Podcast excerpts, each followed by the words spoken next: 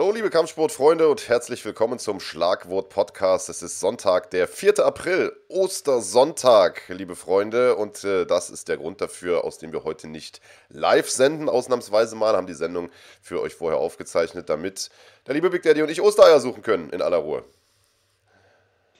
Ja, für dich ist eigentlich äh, ja das ganze Jahr Ostern, denn du suchst ständig deine Eier. Aber ähm, heute ja, gemeinsam mit äh, der Familie. Deswegen sind wir nicht live. Deswegen entschuldigt bitte, wenn wir nicht ähm, hier im Video auf euch reagieren können. Trotzdem können wir nicht auf euch im Chat sein. Das wird nachher nochmal spannend, ähm, nämlich bei What's in the Bag. Aber ja, so ein bisschen mehr Konzentration haben wir dann doch für den Feiertag.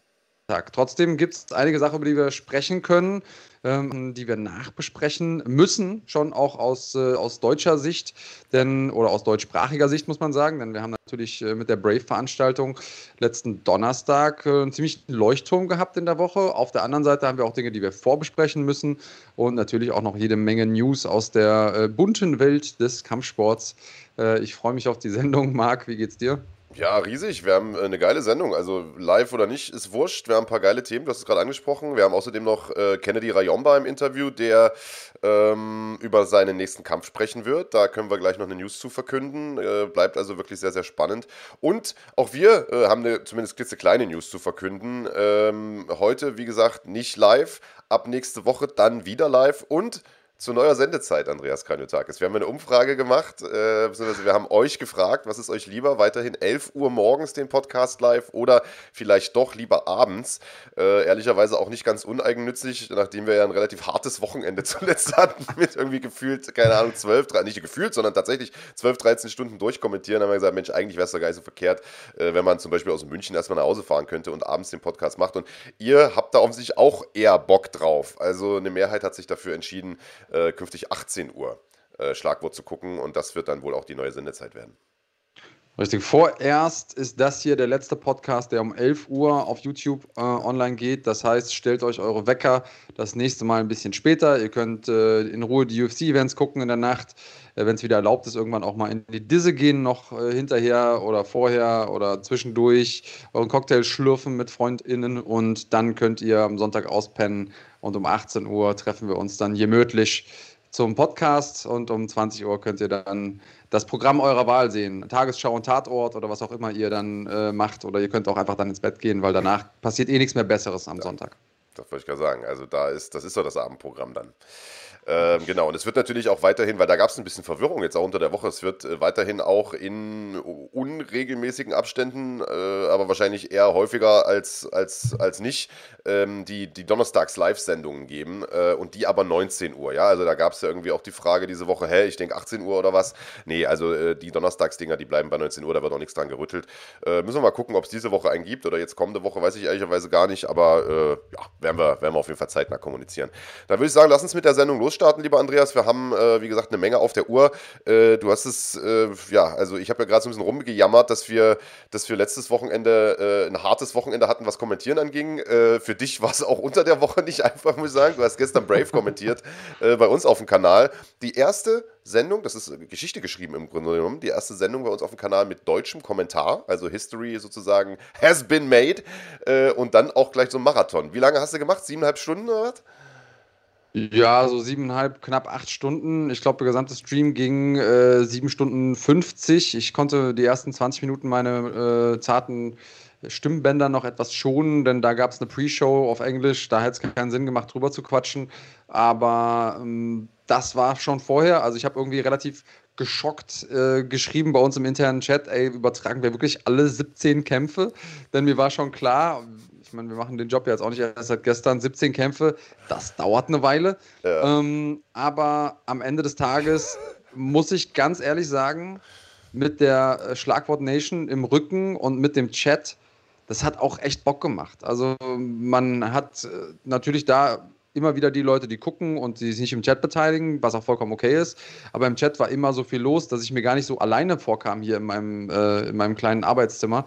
Ähm, und auf der anderen Seite hat man dann zwischendurch mal gemerkt, weil einmal gab es kurz Probleme mit dem Stream, der uns angeliefert wurde, äh, wie viele Leute dann doch da waren. Das war dann auch wieder spannend. Die haben sich dann immer nur äh, gemeldet, wenn irgendwas schiefgelaufen ist. Ähm, Aber ja, so viel war das zum Glück nicht. Ich habe kurz vor dem Ismail Naudiev-Kampf nochmal äh, ein bisschen geteased und ge geguckt, wie, die, wie viele Leute darauf reagieren. Ähm, das ist ganz schön. Ich mag diese Interaktivität. Ich finde es cool, dass wir es technisch jetzt auch hinbekommen, ähm, sowas zu machen. Das heißt, wir können euch auch internationale Events mit deutschem Kommentar anbieten. Das ist ja vielleicht nochmal ein ziemlicher Mehrwert. Der ein oder andere äh, war da ganz transparent auch im Chat und hat gesagt, hör mal zu, ey, ich verstehe wirklich nur Bruchstücke vom Englischen.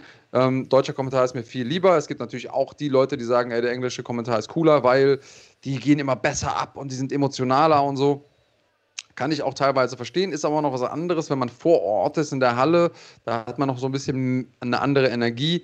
Ähm, und ich gehe ja auch mal aus der Hose, aber eben dann, wenn was, äh, wenn was ist, ein, Anla ein Anlass lass und nicht Hose, einfach nur lass so. Die Hose, lass die Hose lieber an, Big Daddy. Ähm, ja, also wir werden natürlich in Zukunft auch äh, größere Veranstaltungen natürlich versuchen auf Deutsch zu machen, ganz klar, das haben wir ja auch so kommuniziert. Werden wir jetzt nicht bei jedem Event machen, äh, aber so große Veranstaltungen wie das Ding äh, mit Sicherheit. Fand ich im Übrigen lustig, als du so im internen Chat geschrieben hast, äh, kommentieren wir alle 17 Kämpfe, Französisch, und dann einfach ganz emotionslos, ja, kam da als Antwort. Also viel Spaß, ne?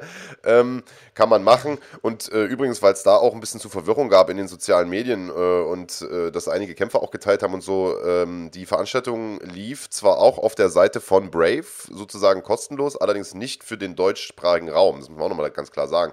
Das heißt, wer das da irgendwie per VPN oder wie auch immer gucken wollte, ähm, ja, ist eine rechtliche Grauzone, kann man natürlich machen, wenn man sagt, ich habe keinen Bock, irgendwie 5 Euro zu investieren, aber letztlich gehen die 5 Euro ja auch nicht äh, in unsere Taschen direkt, sondern äh, wie gesagt, werden in weitere Rechte gesteckt oder beziehungsweise kommen am Ende des Tages auch bei den Kämpfern an, denn die werden ja hier auch aufgebaut auf dem Kanal. Also am Ende ähm, sind die 5 Euro Kanalmitgliedschaft und hier unten läuft es ja durch, 100 Events im Jahr, äh, Support an der deutschen Szene. So. Also es ist nicht so, dass wir uns das jetzt irgendwie vergolden oder ich mir davon abends ein Bierchen kaufen kann, sondern das ist tatsächlich, wird eins zu eins wieder in den Kanal gesteckt. Ähm, das heißt, äh, nur bei uns äh, könnt ihr den Event auf Deutsch gucken, das ist schon mal der Mehrwert, den es hier gibt. Und zweitens, du hast es gerade gesagt, ihr habt hier den Chat, ihr habt die Community, die äh, diesen Kanal, wie ich finde, so besonders macht. Also das vielleicht nochmal, äh, um es gerade zu rücken illegal streamen kannst du natürlich jeden Event irgendwo, wenn du keinen Bock hast zu bezahlen. Also ja, äh, aber naja, wer muss jeder selber wissen. Ähm, lass uns vielleicht mal reingucken äh, in die Brave-Kämpfe, würde ich sagen, denn wir haben ja nun den Luxus, äh, die Rechte daran erworben zu haben und dementsprechend auch mal äh, Bewegtbild zeigen zu können. Das ist ein Luxus, den wir in der UFC ja leider nicht äh, haben oder nicht hatten. Mittlerweile können wir ja auch Ausschnitte zeigen. Ähm, und äh, deswegen würde ich vorschlagen, wir äh, schauen mal äh, rein. Welchen Kampf du anfangen mit dem äh, Kampf von Mo Grabinski oder was, Andreas? Ja, also das war zwar auch erst der zwölfte Kampf auf der Karte, aber ja. natürlich der Kampf oder so der erste kleine Hauptkampf für die deutschsprachige Szene. Viele Leute waren im Chat und konnten es auch kaum aushalten. Ähm, Grabinski war als Underdog angetreten, glaube ich. Also für die, für die breite MMA-Welt da draußen, die haben ihm erstmal nicht zugetraut, dass er das Ding so machen wird. Ich, ich glaube, wenn die Leute alle Geld gesetzt hätten, dann eher gegen ihn. Und äh, ich kann es sogar zu einem gewissen Teil verstehen. Also, wenn ich ihn nicht so lange gekannt hätte vorher und nicht wüsste, aus welchem Holz er geschnitzt ist, quasi im, im wahrsten Sinne des Wortes, dann ähm, ja, kann ich das nachvollziehen. Auf der anderen Seite habe ich ähm, Grabinski immer schon als einen richtig guten Striker erlebt, der aber gleichzeitig auch ähm, genug Geduld hat, um nicht verrückt und wild da reinzugehen und genau weiß, wann er sozusagen sein äh, inneres Biest von der Kette lassen kann. Das hat er auch echt gut gezeigt, hat einen großartigen Kampf gemacht. Wodurch er mich überrascht hat, ist ähm, durch seine starken Ringeranlagen. Also auf der einen Seite insbesondere natürlich das defensive Ringen wichtig in dem Kontext gewesen für ihn, denn ähm, sein Gegner Isa Isakov äh, ist ein brandgefährlicher äh, Ringer ist jemand, der äh, die Kämpfe gerne auch ringerisch kontrolliert, nicht zwangsläufig immer auf den Boden bringt, sondern eben auch am, am Cage. Und Grabinski hat nicht nur im Stand die besseren Treffer gesetzt äh, und auch teilweise Kombinationen getroffen, drei Vierer-Kombinationen am Stück getroffen, die Isakov alle weggesteckt hat, das muss man natürlich auch sagen, ähm, sondern er hat sogar selber auch nochmal Takedowns gemacht hier und da. Und da ging es, glaube ich, so ein bisschen auch ums Prinzip, um zu zeigen, hört mal zu, ich bin hier, ähm, ich habe gezeigt, ich bin der bessere Striker, aber Leute, unterschätzt meinen Ring nicht. Ist für mich auf der einen Seite auch ähm, ein, ein gutes Zeichen raus an die Welt, denn Naja, das war natürlich schon so, dass ähm, vor noch gar nicht allzu langer Zeit, sag mal, spulen wir mal fünf, sechs, sieben Jahre zurück, dann war es klar, wenn du aus Deutschland kommst, dann bist du meistens ein relativ guter Striker, vielleicht auch mal ein ganz guter Grappler. Aber im Ringen, vor allen Dingen im MMA-Ringen, da waren wir so ein bisschen hinten dran. Das sehe ich jetzt bei keinem der Leute da draußen, die international antreten, mehr. Und äh, einmal mehr hat das äh, Mo Grabinski unterstrichen. Ja, wir sehen hier ein paar Szenen im Hintergrund. Mo äh, immer wieder ähm, du hast es gerade gesagt, äh, in, im, im Zugzwang gewesen, was defensives Ringen angeht, denn Isakov da im Prinzip konstant eigentlich mit Takedown-Versuchen hat dann hier auch die Backmount sich mal erarbeitet. Ähm, in der zweiten Runde war das und hat auch selbst im Stand ein paar gute Kombinationen gelandet. Also der Belgier, der äh, war definitiv da kein, kein einfacher Gegner, den man äh, Grabinski davor gesetzt hat. Ähm, und wir sehen es hier, versucht hier aus dem aus dem Choke rauszukommen, beziehungsweise aus äh, diesem, diesem Body Triangle auch erstmal rauszukommen. Ja, das ist ja der, der klassische Escape gewesen. Ne? Den, man nennt den Arm Baseball Grip, gibt, nimmt ihn um seinen Kopf und dann kann man sich zum, zum Gegner drehen. Ähm, also da auch nochmal gezeigt, äh, Submission Defense sitzt bei Graminski und äh, es war ein bisschen witzig zu hören, denn man hat äh, Nordin sehr gut gehört in dem Venue. Das Venue war übrigens der absolute Wahnsinn. Alte Burgruine direkt am Wasser. Ähm, und da haben die eben ihr, ihr Ding aufgebaut. Und am Ende des Tages hat man da Nordin extrem gut gehört, auf Deutsch logischerweise coachen und, ähm, und mich dann quasi parallel. Insofern hatten wir für den Kampf äh, in der Tat zwei deutsche Kommentatoren, ähm, haben auch irgendwie Leute im Chat groß gefeiert. Äh, Nordin hat ja eine sehr durchdringende Stimme, das heißt, den hat man fast so gut gehört wie mich. Und die haben es gesehen. Ähm, Isakov immer wieder auch mit äh, Takedown-Versuchen, das heißt, ähm, Krabinski mit der Herausforderung, sich nicht zu sehr zu com committen auf seine Schläge, mit der Herausforderung, irgendwie da immer äh, wach zu bleiben, um die Takedowns verhindern zu können, hat er gut gemacht, war eine super souveräne Funktion. Auf der anderen Seite ähm, hätte ich mir auch vorstellen können, dass er das Ding nach Punkten abgibt. Denn für mich hat er die erste und dritte Runde gewonnen. Die dritte klar, ähm, die erste knapper, die zweite hat er abgegeben. Das hätte aber auch sein können, dass wenn man die erste Runde, na, wenn man vielleicht ihm nicht so gewogen ist oder so, dass man die erste Runde auch an den Gegner gibt. Ähm, ist nicht passiert. Für mich vollkommen zurecht gewonnen. Ähm, bärenstarke Leistung abgerufen, äh, Grabinski. Und äh, der hat natürlich bei Brave damit einen sehr, sehr guten Einstand gefunden, denn ähm, sein Gegner, der hat äh, zuletzt da geglänzt, indem er Jamil Chan besiegt hat, hatte davor auch schon einen Submission-Sieg eingefahren gegen Rami Hamed bei Brave. Also den kannte man dort, den kannte man dort als guten Kämpfer, als Finisher. Ja, und gegen so jemanden will man natürlich sein Debüt feiern und direkt äh, aufschlagen. Ich sehe es genau wie du, das ist eine enge Kiste gewesen, hätte durchaus auch an den anderen gehen können. Ich glaube aber, dass äh, die Punktwertung so korrekt war und ich finde, äh, die, die Judges haben ja einen sehr, sehr guten Job gemacht, denn ähm, wir haben das jetzt gerade im Replay nochmal gesehen. Es gab sehr, sehr viele Szenen, äh, in denen Isakov äh, sozusagen ringerisch das Geschehen zwar kontrolliert hat, also der aktive Ringer war oder der, der dominantere Ringer war, so wie es man nennt, aber der hat da einfach wenig draus gemacht. Und ich finde, das sollte ja. schon immer auch eine Rolle spielen. Natürlich äh, ist Octagon-Kontrolle wichtig und so weiter, aber äh, letztlich war, war Mo einfach der, der effektivere äh, Kämpfer von beiden. Mhm. Er hat die besseren Treffer gehabt, auch wenn er weite Strecken äh, in der Defensive war ringerisch. So hat er doch aber dafür gesorgt, dass er in diesen Phasen nicht irgendwie Schaden genommen hat, sondern hat im Gegenteil, sobald er sich gelöst hat, selbst Schaden gemacht. Und das ist doch das, was am Ende das, das wichtigste Wertungskriterium sein sollte, äh, finde ich. Und dementsprechend äh, sehe ich es wie du. Erste Runde Grabinski, dritte Runde auf jeden Fall Grabinski. Wir haben es gerade gesehen, hat nochmal einen Takedown geholt. Gute Leistung und zu Recht ein Punktsieg für den Düsseldorfer, damit ein Einstand nach Maß. Aber Mo war ja nicht der einzige deutschsprachige Kämpfer auf der Card. Ähm, Ismail Naudiev hat äh, tatsächlich den Hauptkampf bestritten der Veranstaltung. Es ging um den Titel äh, dort im Superweltergewicht. Und für den lief es äh, nicht so gut wie, wie für Grabinski. Wir gucken mal rein. Ja, leider. Ähm, das ist natürlich auch ein ziemlich Wesen ähm, beim Promotion-Debüt, nicht nur direkt im Main-Event, sondern, und das hat, glaube ich, Brave, jeder, der es gestern gesehen hat, sehr, sehr deutlich gemacht. Ähm, die 50. Veranstaltung von Brave, das war schon so ein Lieblingskind. Ähm, und die wollten da einfach nochmal einen raushauen. Das war eine sehr prestigeträchtige Veranstaltung. Denen war wichtig zu betonen, dass sie in ihren ersten 50 Veranstaltungen in 21 verschiedenen Ländern waren. Es waren äh, Kämpfer aus 20 verschiedenen Nationen auf der Fightcard.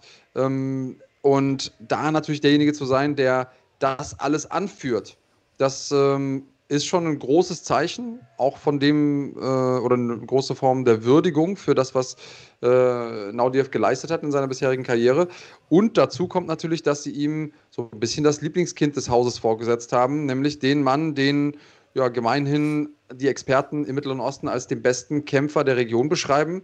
Äh, Jarrah Hussein al-Salawi, äh, der Jordanian Lion, also der Löwe aus Jordanien. Ähm, guter Mann, richtig guter Mann. Äh, Ismail hat vorher gesagt, ja, so richtig beeindruckt bin ich nicht von seinem Striking. Ähm, kann zwar ganz gut kicken, aber ja, nichts, was ich noch nicht gesehen habe. Ist da auch extrem gut gelaunt, extrem gelassen aufgelaufen, hat auch einen guten Start in den Kampf gefunden. Die erste Runde, da waren die Leute im Chat sich nicht, nicht so richtig einig, wer hat den jetzt gewonnen. Das war auf jeden Fall Augenhöhe. Ich habe das Gefühl gehabt, beide sparen ein bisschen Kräfte, weil es ja ein Fünf-Runden-Kampf war, äh, logischerweise Titelkampf. Und dann in der zweiten Runde ist irgendwas passiert. Ähm, sag mal so, die signifikantesten Aktionen von Al-Salawi waren ähm, Low-Kicks. Ob die was damit zu tun hatten, dass später ähm, Naudiev umgeknickt ist, wir werden es gleich hier sehen in der Wiederholung, ähm, das kann ich nicht sagen. Aber was, was man sagen kann, ist, dass irgendwann einfach der Fuß oder der, das, der Knöchel von ähm, Ismail nicht mehr funktioniert hat. Und äh, ja, könnt ihr mal selber ausprobieren.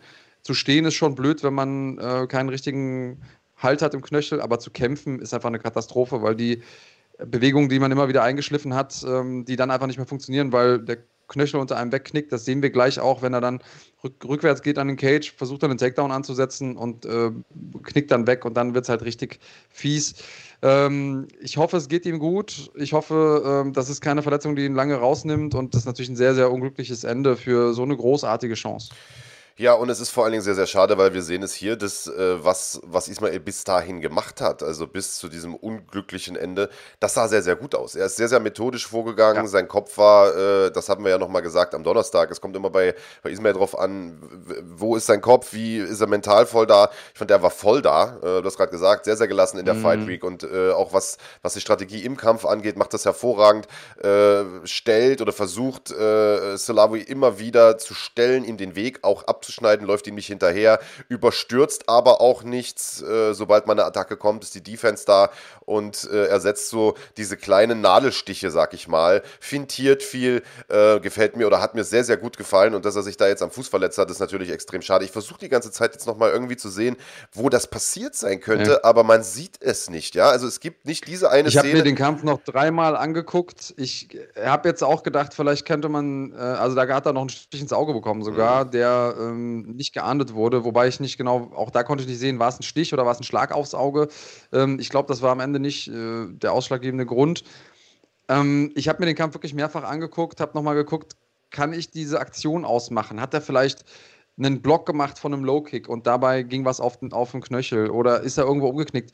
Ähm, gleich macht er Druck und dann geht er, geht er zurück. Man merkt, Schau, achte mal drauf, man merkt, dass er gleich nicht mehr so richtig auf seinem Fuß steht. Und ich kann nicht, nicht richtig erklären, woran das liegt. Ähm, wenn, die, wenn die beiden wieder auf die linke Seite vom Cage gehen, dann, ähm, dann sieht man es irgendwann. Er versucht ja die ganze Zeit Druck zu machen ohne Ende. Ähm, und jetzt irgendwann, jetzt genau, guck mal auf seinen Fuß jetzt, auf den, auf den linken, wenn er wieder zurückgeht, der steht einfach gleich nicht mehr richtig. Ähm, ja, vielleicht ist, ist, kommt die Szene erst gleich.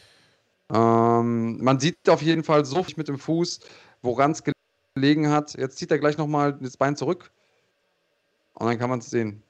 Ah, sind wir noch in der ersten Runde? Wir sind noch in der ersten Runde, ja, ja. Ich spule mal Ach vor in die zweite. Ja, okay. ich, ich, war, ich war thematisch schon in der zweiten. Kann, kann ja, weil die Szenen sich auch sehr, sehr ähneln. Also man kann da durcheinander kommen. Wir sehen eigentlich immer wieder äh, Ismail Druck nach vorn machen, den äh, Al-Selawi stellen. Selawi ist sehr, sehr viel im Rückwärtsgang. Ich bin eigentlich äh, überrascht gewesen, dass der nicht aktiver war, dass der nicht offensiver rangegangen ist, aber das ist, glaube ich, auch diesem wirklich diesem methodischen Druckmachen geschuldet. Ja. Jetzt humpelt er hier rückwärts. Das ja. ist die Szene, die du meintest.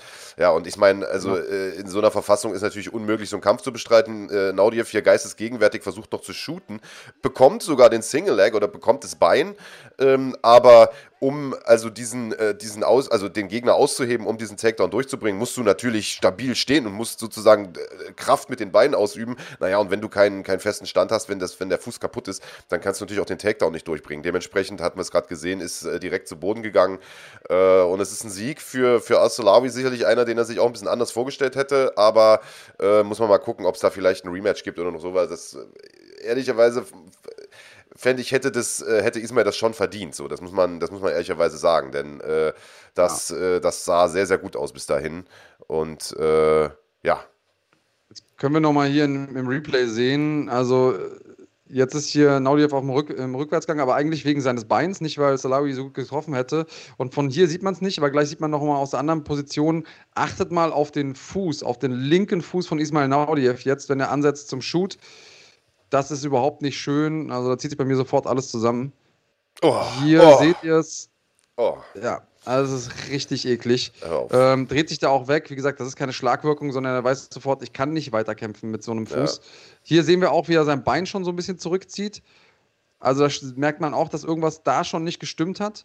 Ja. Ähm, ich weiß nicht, ob irgendeine Bandstruktur nachgegeben ja. hat. Vielleicht, also ich meine, vielleicht ist es auch eine Trainingsverletzung, die nochmal aufgebrochen ist. Man weiß das alles nicht. Und äh, wir sind natürlich dran ja. äh, und versuchen ein Statement einzuholen von Ismail, der natürlich verständlicherweise am Boden zerstört ist und äh, sich da viel ausgerechnet hatte eigentlich, äh, mit dem Titel nach rauskommen wollte.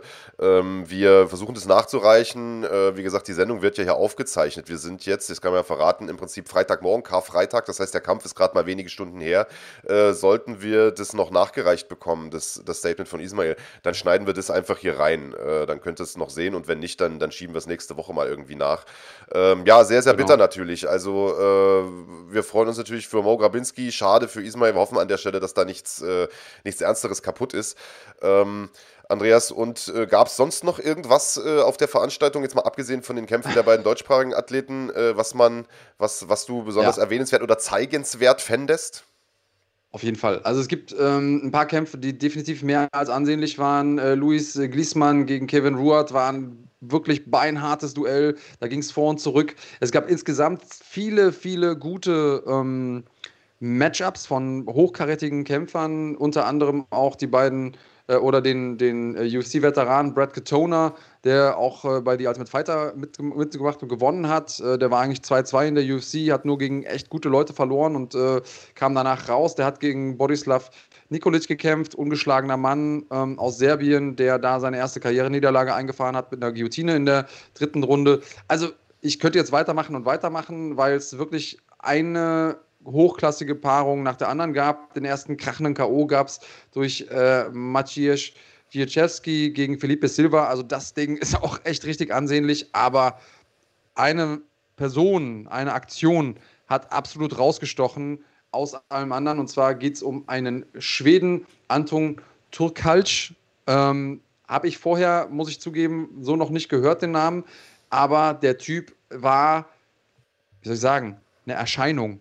Der war erstmal in der Art und Weise, wie er in den Cage kam, schon äh, so gut gelaunt, ähm, so ja, gelöst.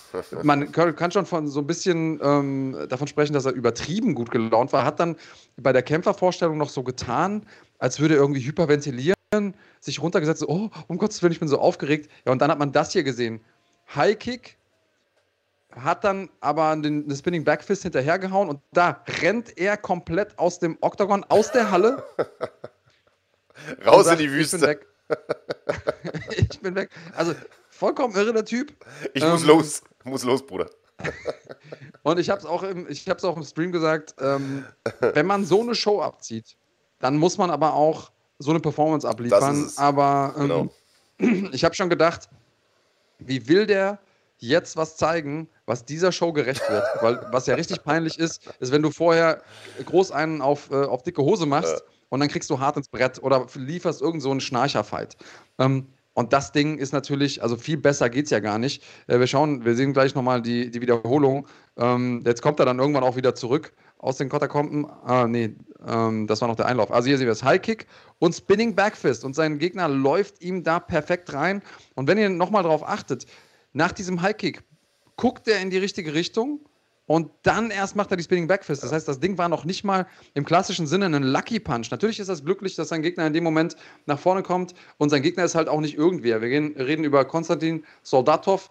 Der hatte vorab erst eine Niederlage ähm, und äh, fünf Siege. Auf der anderen Seite ein Mittelgewicht aus Kasachstan. Ähm, von dem viele Leute viel halten. Und da ist es nochmal, boom, und schaut nochmal, wenn der den Highkick macht, der dreht seinen Kopf und wirklich nur für einen Bruchteil von einer Sekunde dreht er seinem Gegner so den Rücken zu, dass er den nicht sieht. Perfekt getimtes Spinning Backfist. Also das Ding war schon richtig, richtig krass, das so zu performen. Alle Achtung und ich habe es gestern im Stream gesagt, wir haben, glaube ich, einen neuen Superstar äh, im Leichtschwergewicht in Schweden. Hat natürlich große Fußstapfen, in die er da treten will mit Alexander Gustafsson. Das war sein fünfter K.O. im äh, siebten Kampf. Äh, hat vorher noch zwei Submissions geholt, ungeschlagenes Talent. Äh, so aufgeschlagen bei Brave jetzt in seinem dritten Kampf. Hat da zuvor auch schon zweimal ähm, vorzeitig gewonnen, logischerweise. Also für den Typen ist wirklich, äh, ja, sky's the limit. Kann man so sagen. Ähm, geile Veranstaltung auf jeden Fall. Das kann man unterm Strich sagen. Du hast es gesagt, 17 Kämpfe. Falls ihr euch das Ganze noch nicht angeschaut habt, könnt ihr äh, definitiv nachholen. Gibt es noch bei uns auf dem Kanal inzwischen auch für die Support-Mitglieder. Das heißt, egal welche Mitgliedschaft ihr habt, ihr könnt den Event gucken. Äh, ab der Basic-Mitgliedschaft könnt ihr das Ganze ja live schauen. Und es sind nicht die einzigen oder es ist nicht der einzige hervorragende Event bei uns auf der Plattform. Es werden in den nächsten Wochen und Monaten weitere tolle Events hinzukommen. Was es alles bei uns zu sehen gibt, das erklären wir beiden euch jetzt nochmal in einem ganz kurzen Trailer. Kampfsport ist deine Leidenschaft? Dann bist du hier genau richtig. Oh, da haut er ihn um! Fighting.de ist dein Kanal für knallharte Action. Was ist hier los? Nochmal eingesprungenes Knie oh. und es hat uns dies erneut genommen. Echte Emotionen. Ja! Heftige Knockouts. Oh my! Spektakuläre Kämpfe und einen direkten Draht zu den Kämpfern. Bei uns findest du Live-Events, Kämpferporträts und Interviews, Analysen, Dokumentationen und natürlich den Schlagwort Podcast. Verfolge deutsche und internationale Top-Ligen, NFC, Glory, Super League MMA, EMC, MMA Live, Respect FC, Fair FC, The Chosen, Hype FC, Inferno FC, EFC, Yammer. Sei deinen Lieblingskämpfer näher als irgendwo sonst. Oh! Fighting.de, wir leben Kampfsport. Wir leben Kampfsport.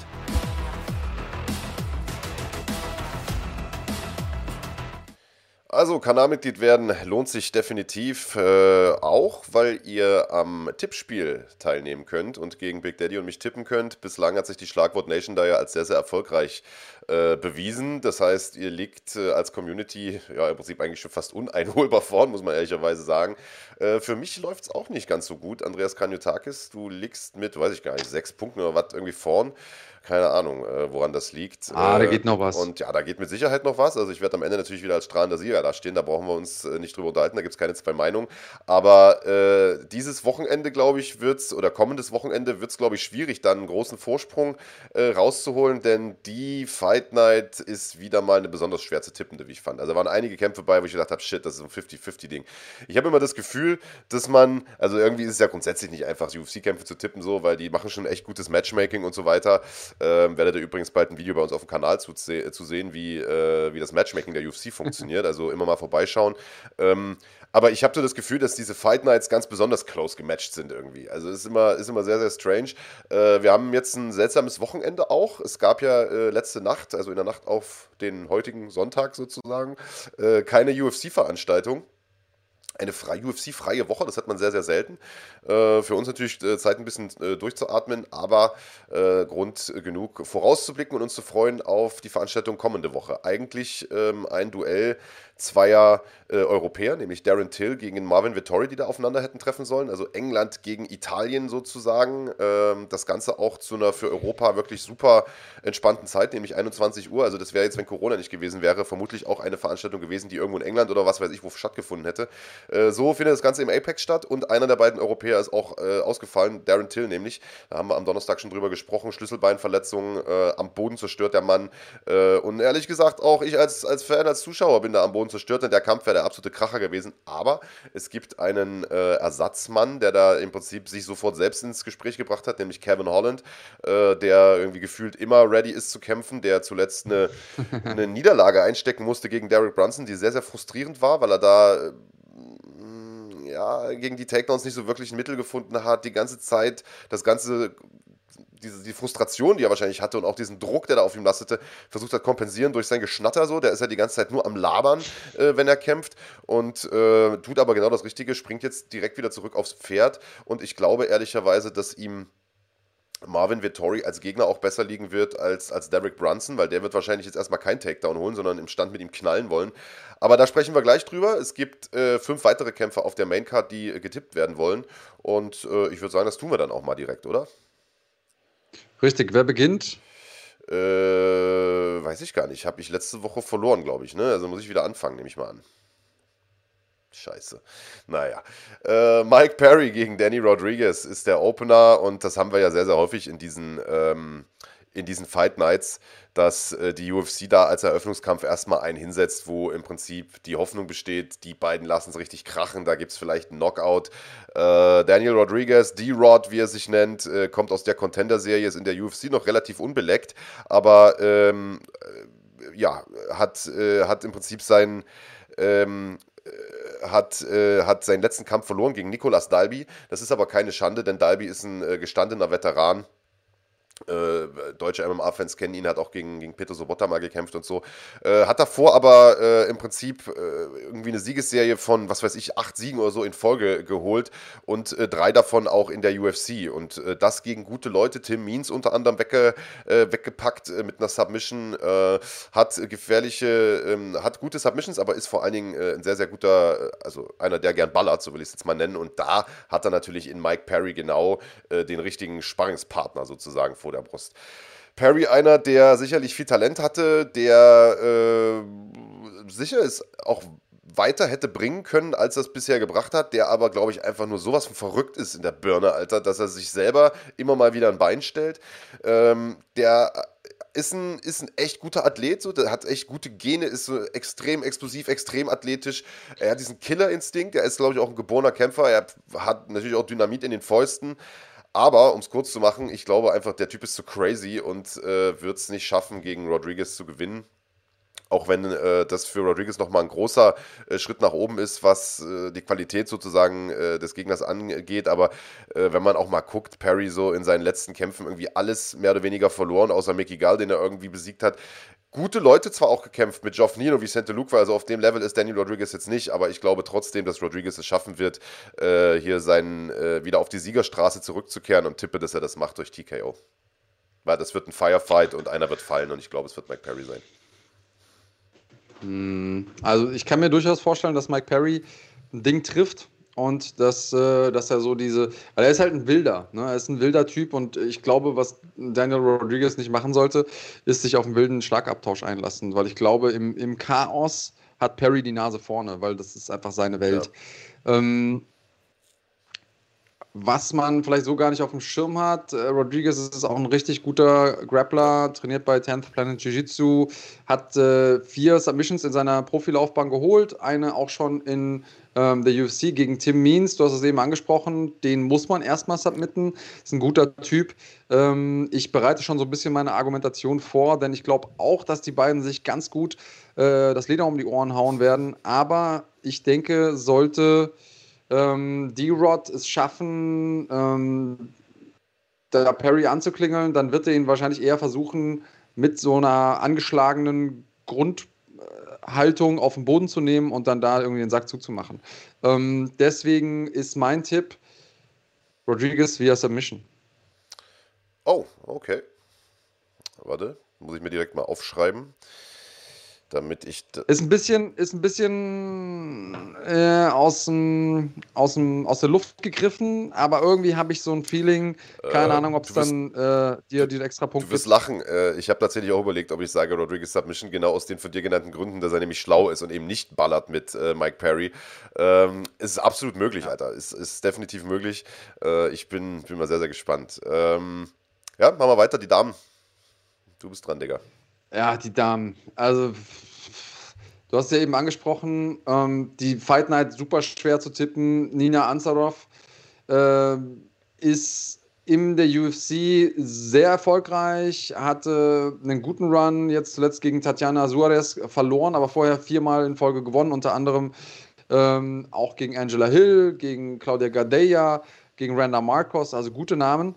Ähm, und ihr gegenüber steht äh, Mackenzie Dern, 28 Jahre jung, auch Submission-Spezialistin, die abgesehen von ihrer Niederlage gegen, Amanda Hibas auch in der UFC aufgeschlagen ist und fünf Dinger gewonnen hat. Tja, was, was sagt man da jetzt? Ähm, beide kommen von guten Teams. Auf der einen Seite haben wir Dern, die bei Blackhouse äh, trainiert, ein sehr traditionelles ähm, brasilianisches Gym. Äh, Ansarov beim American Top Team in Florida. Ich tue mir von den, von den Stilen her schwer, denn auf der Ansarov wahrscheinlich die Kämpferin, die man eher als well-rounded bezeichnen muss. Äh, also nicht so eine spitze Qualifikation ähm, wie Mackenzie Dern. Frage ist halt, kommt Dern durch mit ihrem Ding?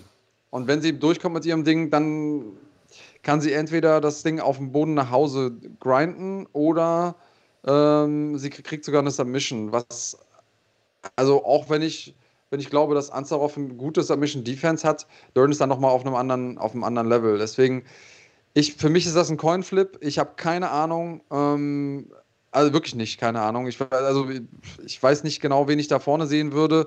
Müsste eine, müsste eine ähm, Münze würfeln und ähm, Münze würfeln. Ja. Ähm, und äh, bevor ich das jetzt mache, bevor ich mich weiter um Kopf und Kragen, Kragen rede, sage ich einfach, Dern macht das Ganze ähm, via Decision.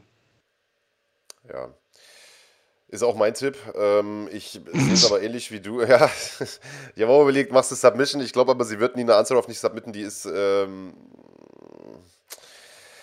also ich glaube, wenn, wenn, wenn Dörr eine Öffnung findet, dann submittet sie jeden. Aber ich glaube einfach, dass Nina Ansarov äh, A, schwer runterzubringen sein wird. Äh, wenn sie runtergebracht wird, dann wird die sehr, sehr viel scramblen, wird immer wieder versuchen, auf sie. Ich glaube, es wird einfach schwer, sie zu kontrollieren. Ich glaube aber, Mackenzie Dern wird es schaffen. Ist übrigens äh, interessant, ähm, dass du nicht äh, angesprochen hast, dass das ja im Prinzip der, der Fight of the Supermamas ist, Alter. Mackenzie Dern ist ja Mama geworden, ist sozusagen zurückgekommen und hat irgendwie ein paar Wochen später direkt dann irgendwie gegen Amanda Hibasch gekämpft, gegen die sie ja auch verloren hat äh, bisher ihre einzige Niederlage, ansonsten ungeschlagen und das auch gegen wirklich starke Kämpferinnen wie, äh, wie, wie Randa Marcos beispielsweise. Und Nina Ansaroff, für sie äh, ist es der erste Kampf auch, nachdem sie sozusagen ähm, nach, nach, der, nach ihrer Niederkunft, wenn man so will.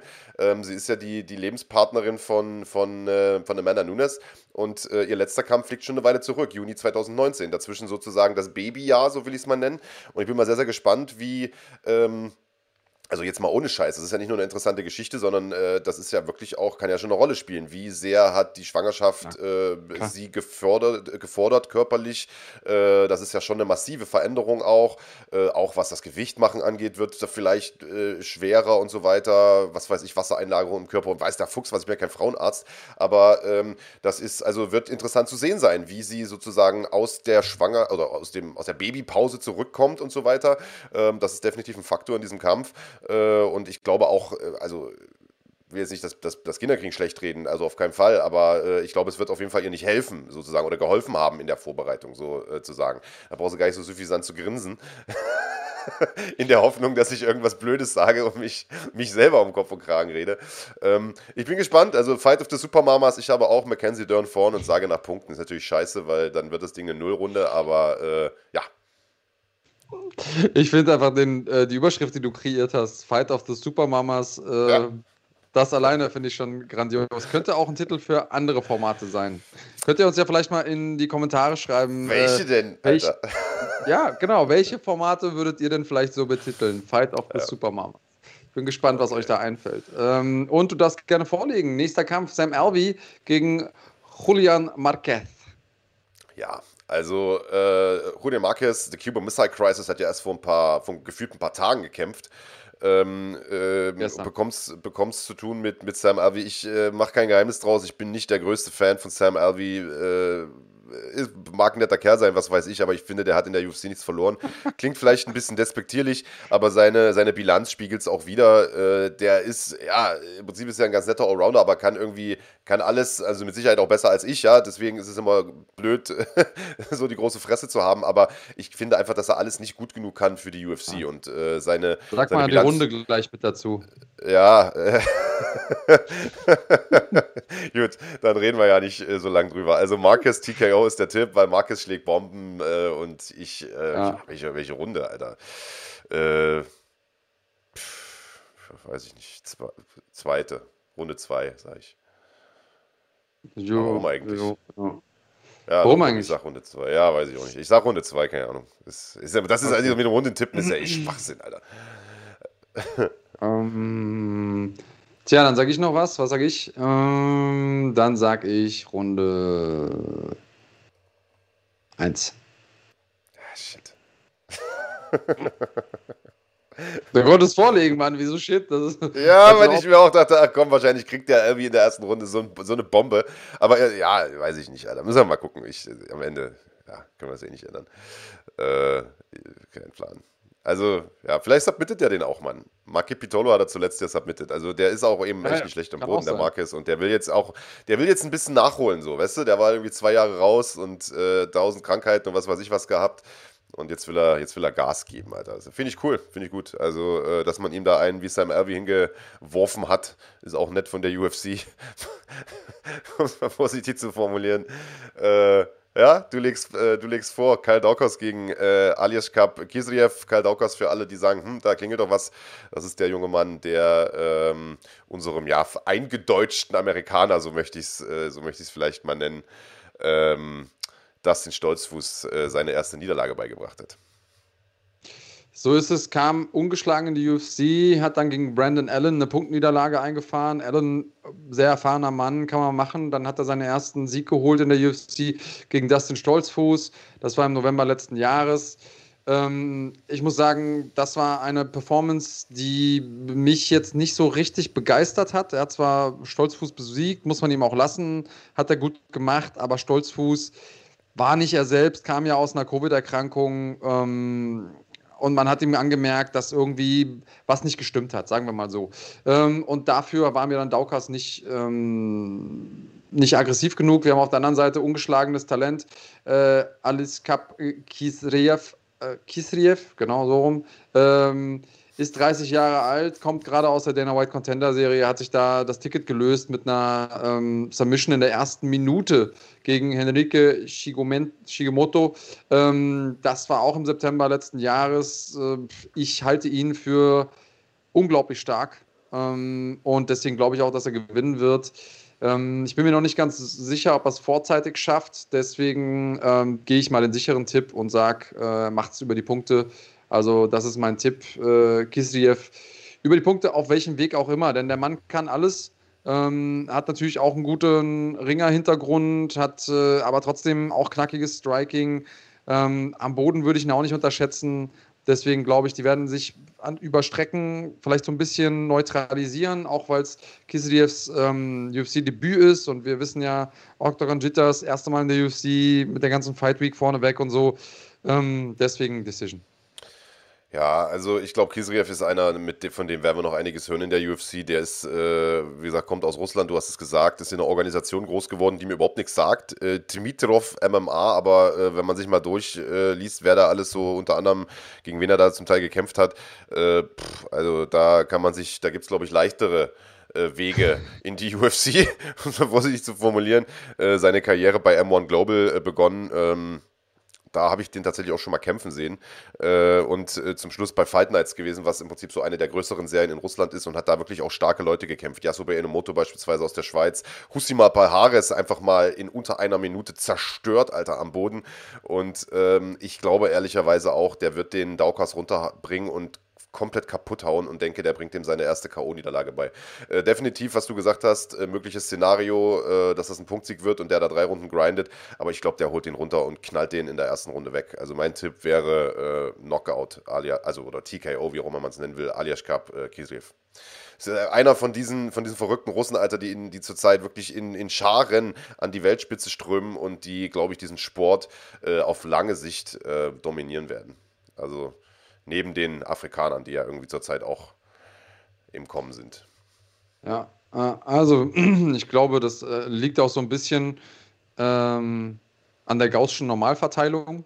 Also ich glaube, das liegt auch einfach an dem Talentpool, den die haben und an, dem, an der Einstellung zum, zum Kampfsport generell, aber auch an der Menge der Menschen, die da leben, also sowohl in Russland als auch in, äh, in Afrika.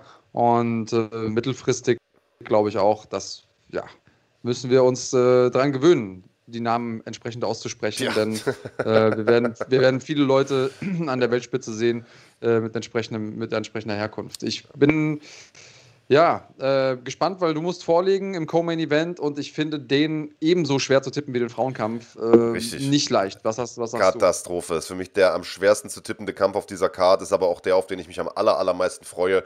Arnold Allen gegen Sodiq Yusuf, zwei unglaubliche Talente im äh, Federgewicht. Ähm, was ist mit dem Yusuf los hier? Warum wird denn der nicht angezeigt? Ja, ist auch egal. Auf jeden Fall Arnold Allen, den äh, kennen deutsche Fans äh, also mit Sicherheit noch äh, aus, aus der Berlin-Veranstaltung, UFC Berlin, als er äh, Alan Oma geschlagen hat. Äh, das war das Debüt auch für Alan selbst und hat sich da quasi äh, direkt klar gemacht, pass auf, also ich bin hier nicht zum, zum Spaß in der UFC, ist ein, eins der größten Talente aus England, hervorragende Submissions, sehr, sehr slickes Striking, gute Beinarbeit ähm, unglaublich selbstbewusster Typ. Also er hat auch dieses, äh, diese mentale Stärke, die du brauchst, um es bis an die Spitze zu schaffen, dich da hochzubeißen. Und er bekommt es zu tun mit einem auf den auch all das zutrifft. Sodik Yusuf, der äh, unglaublich explosiv ist, weil wir gerade gesagt haben, die Kämpfer aus Afrika. Äh, er selbst äh, kommt ja aus Nigeria, hat seine Wurzeln dort, ist extrem explosiv, unglaublich viel Power, total unterhaltsamer Kampf, Kampfstil, ganz schnelle Hände. Ähm, ich würde sagen, äh, Allen vielleicht, was, was seine Submissions angeht, ähm, besser. Yusuf dafür, was Explosivität, Striking, Power angeht, äh, die Nase vorn. Dementsprechend ein sehr, sehr interessantes. Ähm, Matchup. Normalerweise äh, tue ich mich, also ich, ich würde eigentlich ungern gegen, äh, gegen Arnold Allen tippen, weil ich von dem unglaublich viel halte. Äh, aber ich glaube, in dem Kampf haben sie ihm einen vorgesetzt, wo er sich die Zähne dran ausbeißen wird und sage, Sudok Yusuf macht das und zwar nach Punkten. Also ich habe lange überlegt, ob der den nicht vielleicht oh, sogar K.O. schlägt, was definitiv ja. möglich ist, aber ich glaube, er macht es nach Punkten. Ey, hast du, hast du auch ich was? Kann, kannst im Prinzip Copy-Paste machen. Das war für mich, ich habe ich hab erstmal geguckt, okay, Arnold Allen, ich, ich gucke mir dann immer in der, Pre, also vor den Tipps, gucke ich mir einmal einzeln erstmal die Kämpfer an und denke mir so, okay, äh, ich analysiere einen Kämpfer und habe mir dann eben zuerst Allen angeguckt und habe gedacht, okay, wo sind seine Schwächen, wo sind seine Stärken, was könnte der besonders gut, weil ich ja auch weiß, dass Stile die Kämpfe ausmachen. Und dann war ich eigentlich schon so, ja, egal was da kommt, äh, ich werde eigentlich auf Allen tippen müssen. Und dann gucke ich mir Yusuf an und denke mir so, äh, für den gilt ja dasselbe, Mann. Ich kann doch nicht, ich kann doch nicht gegen Yusuf tippen. Also egal wie ich es mache, ich kann gegen keinen der beiden tippen, ähm, muss es aber machen. Und für mich war es auch so, nenn's ein Gefühl, nenn's irgendwie, keine Ahnung. Ähm, es hat nichts mit Sympathie zu tun, denn ich finde beide richtig, richtig heftig. Ich finde beide richtig gute Kämpfer. Ähm, aber da ich mich für jemanden entscheiden muss, würde ich mich auch für Yusuf entscheiden. Und da ich ähm, einfach, weil es noch nicht passiert ist, nicht glauben kann, dass Arnold, Arnold Allen da irgendwie K.O. geht, ähm, würde ich auch das, sagen Decision. Es ist jetzt leider nicht so spannend, was das äh, Tippspiel angeht, aber ist, ist mein Tipp. Und äh, du hast ja mal geschworen, du änderst deine Tipps nicht mehr. Nee. Äh, ich mache das jetzt mal genauso, wie du es gemacht hast, als du vorne lagst.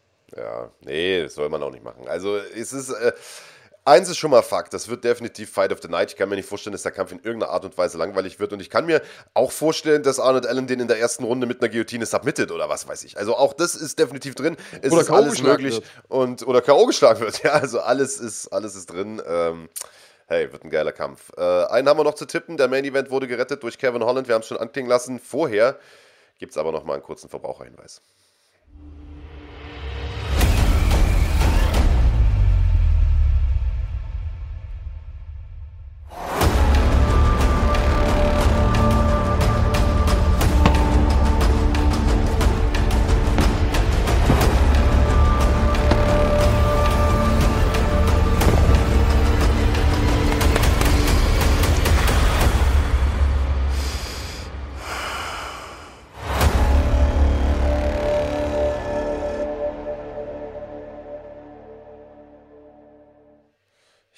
Freunde von NanoSquad, ohne die das hier nicht möglich wäre. nanosquad.de, euer Shop für CBD-Produkte. Bei NanoSquad bekommt ihr hochwertige Cannabidiol-Produkte, die in Zusammenarbeit mit Wissenschaftlern und Athleten speziell für Sportler entwickelt wurden, in höchster Qualität und natürlich frei von psychoaktivem THC. CBD wirkt entzündungshemmend, verhindert Mus Muskelrückgang, verbessert den Schlaf-Wachrhythmus und unterstützt den Körper dadurch besonders bei der Regeneration.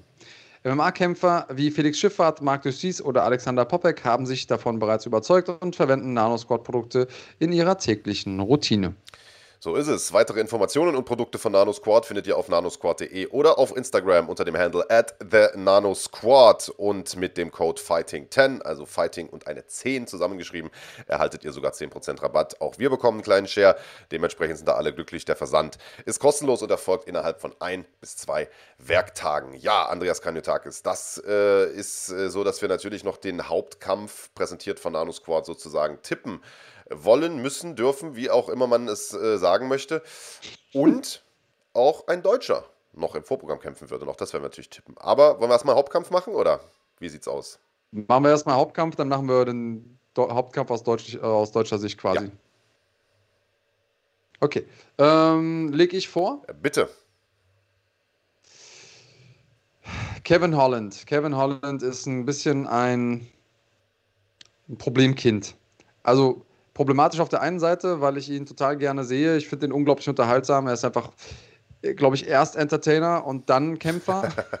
ähm, ja. Ich glaube auch, dass er, ähm, und da gehe ich direkt in die Analyse, ich glaube, dass er das auch braucht, um seine Leistung abrufen zu können. Ich glaube, er hat, hätte ein Problem, wenn er jetzt so super diszipliniert einfach nur seine, ähm, also Bier abrufen würde, das würde nicht funktionieren. Ähm, aber auf der anderen Seite, das, was er da gezeigt hat beim ersten Main Event, in dem er jetzt war, gegen Derek Brunson, das grenzte schon so ein bisschen an Wahnsinn. Und ähm, ich glaube, ein bisschen Wahnsinn braucht er, um seine Leistung zu entfalten, wie er es zum Beispiel gegen Jacare gezeigt hat. Ähm, und er ist ja derjenige gewesen, der fünf Kämpfe in 2020 gemacht hat und alle fünf gewonnen und in allen fünf auch wirklich gut ausgesehen hat, muss man sagen.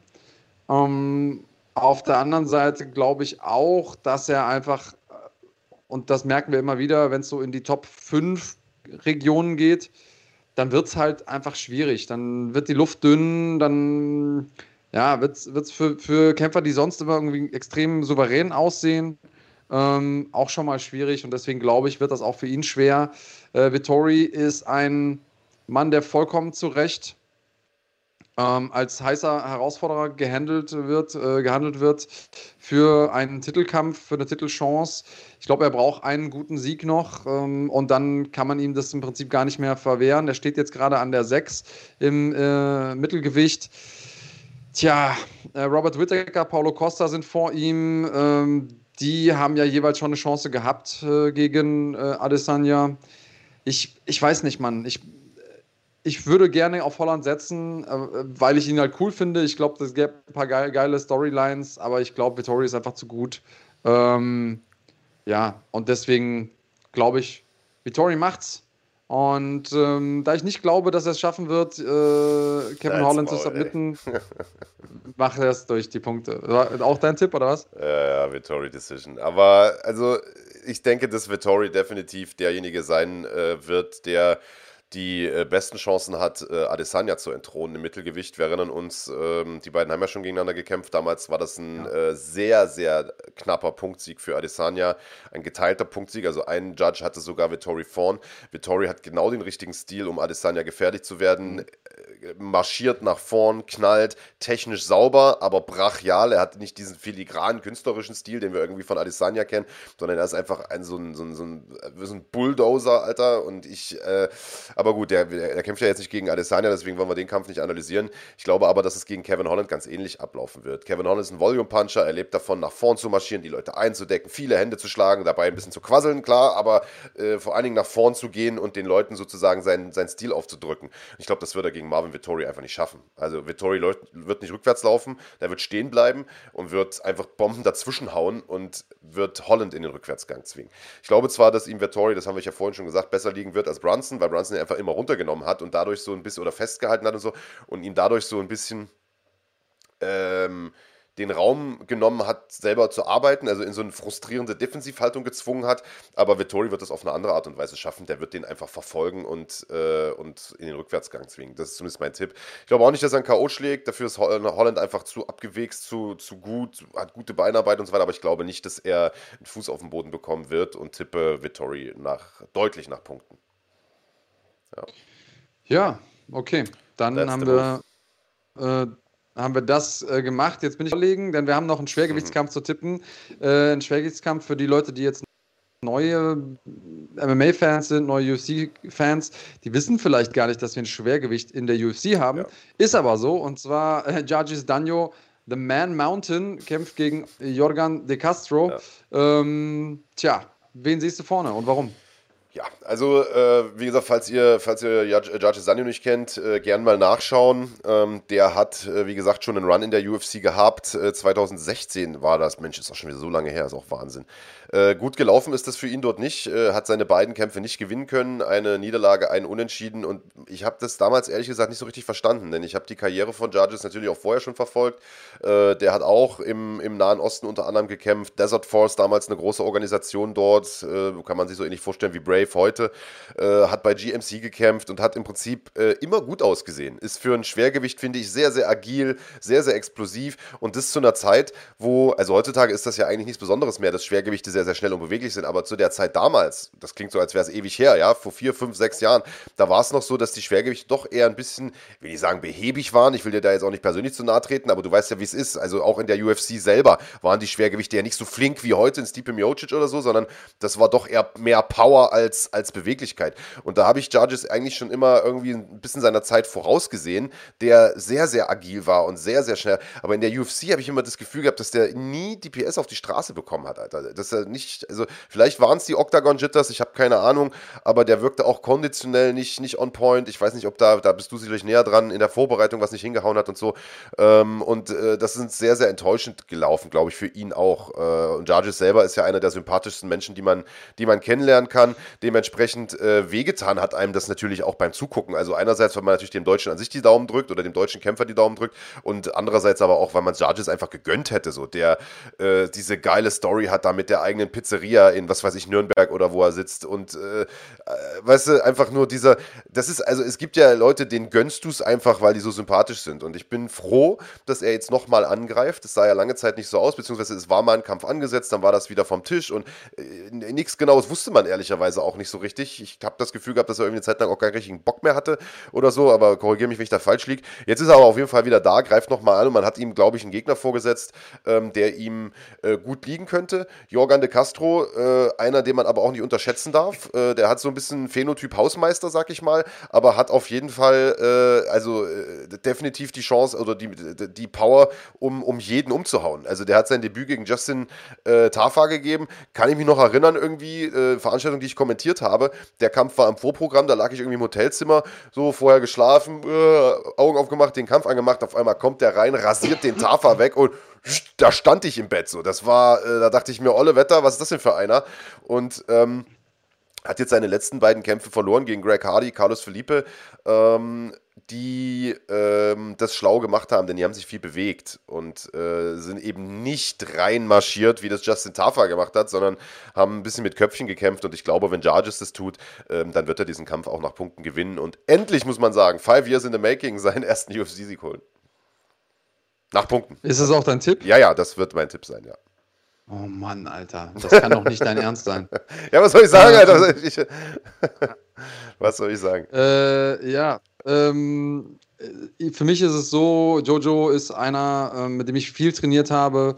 Ähm, Schwergewichte in Deutschland sind rar. Ähm, wir waren gemeinsam viel beim Hammers-Team in Nürnberg. Grüße gehen raus an äh, Gabi äh, Panda. Ähm, und mit dem ich immer wieder auch bei Peter trainiert habe. Wir äh, haben wir sind zusammen in einem Musikvideo von, von Cool Savage.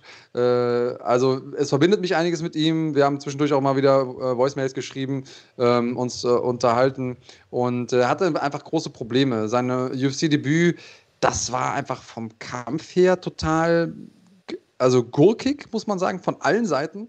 Ähm, ja Und auf der anderen Seite gab es dann diesen Kampf gegen Christian Colombo, der auch gurkig war. Und da weiß ich, dass es einfach so war, dass er irgendwie zwei Wochen vorm Kampf noch eine, äh, noch eine Knie-OP hatte und äh, aber irgendwie ums Verrecken nicht absagen wollte.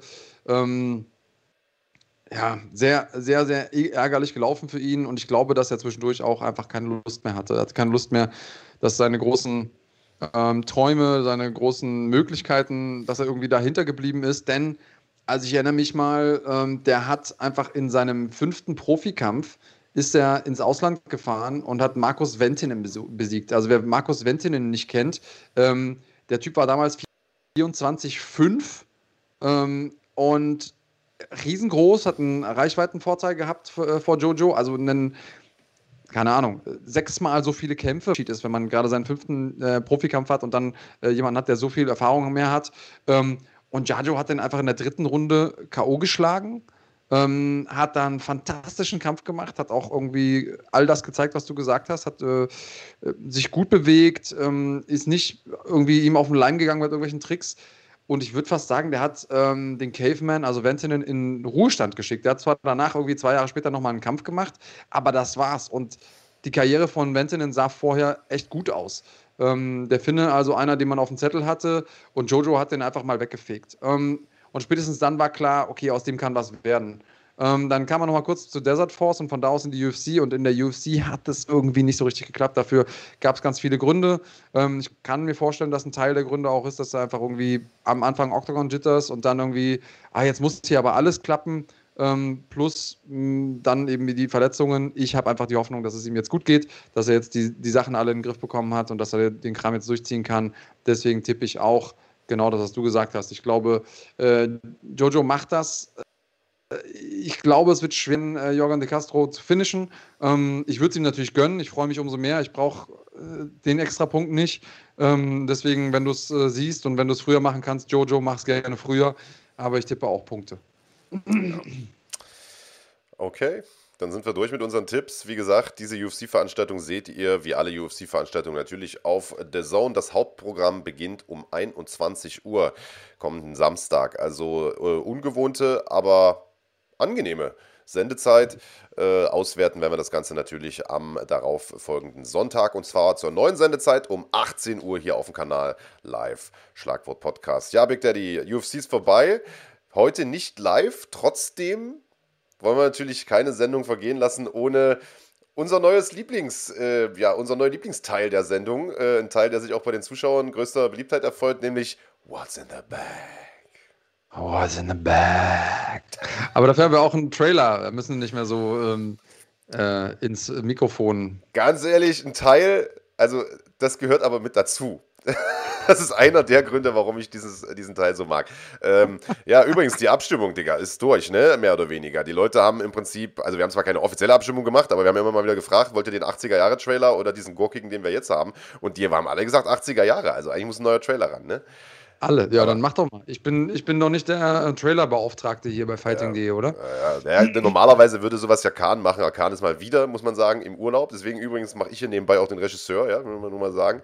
Äh, Khan, äh, schaukelt, sich, schaukelt sich die Eier, wie immer. Also, pass auf, wir machen kurz den, den gurkigen Trailer nochmal und dann spielen wir What's in the Bag und erklären, wie das funktioniert, auch wenn wir nicht live sind.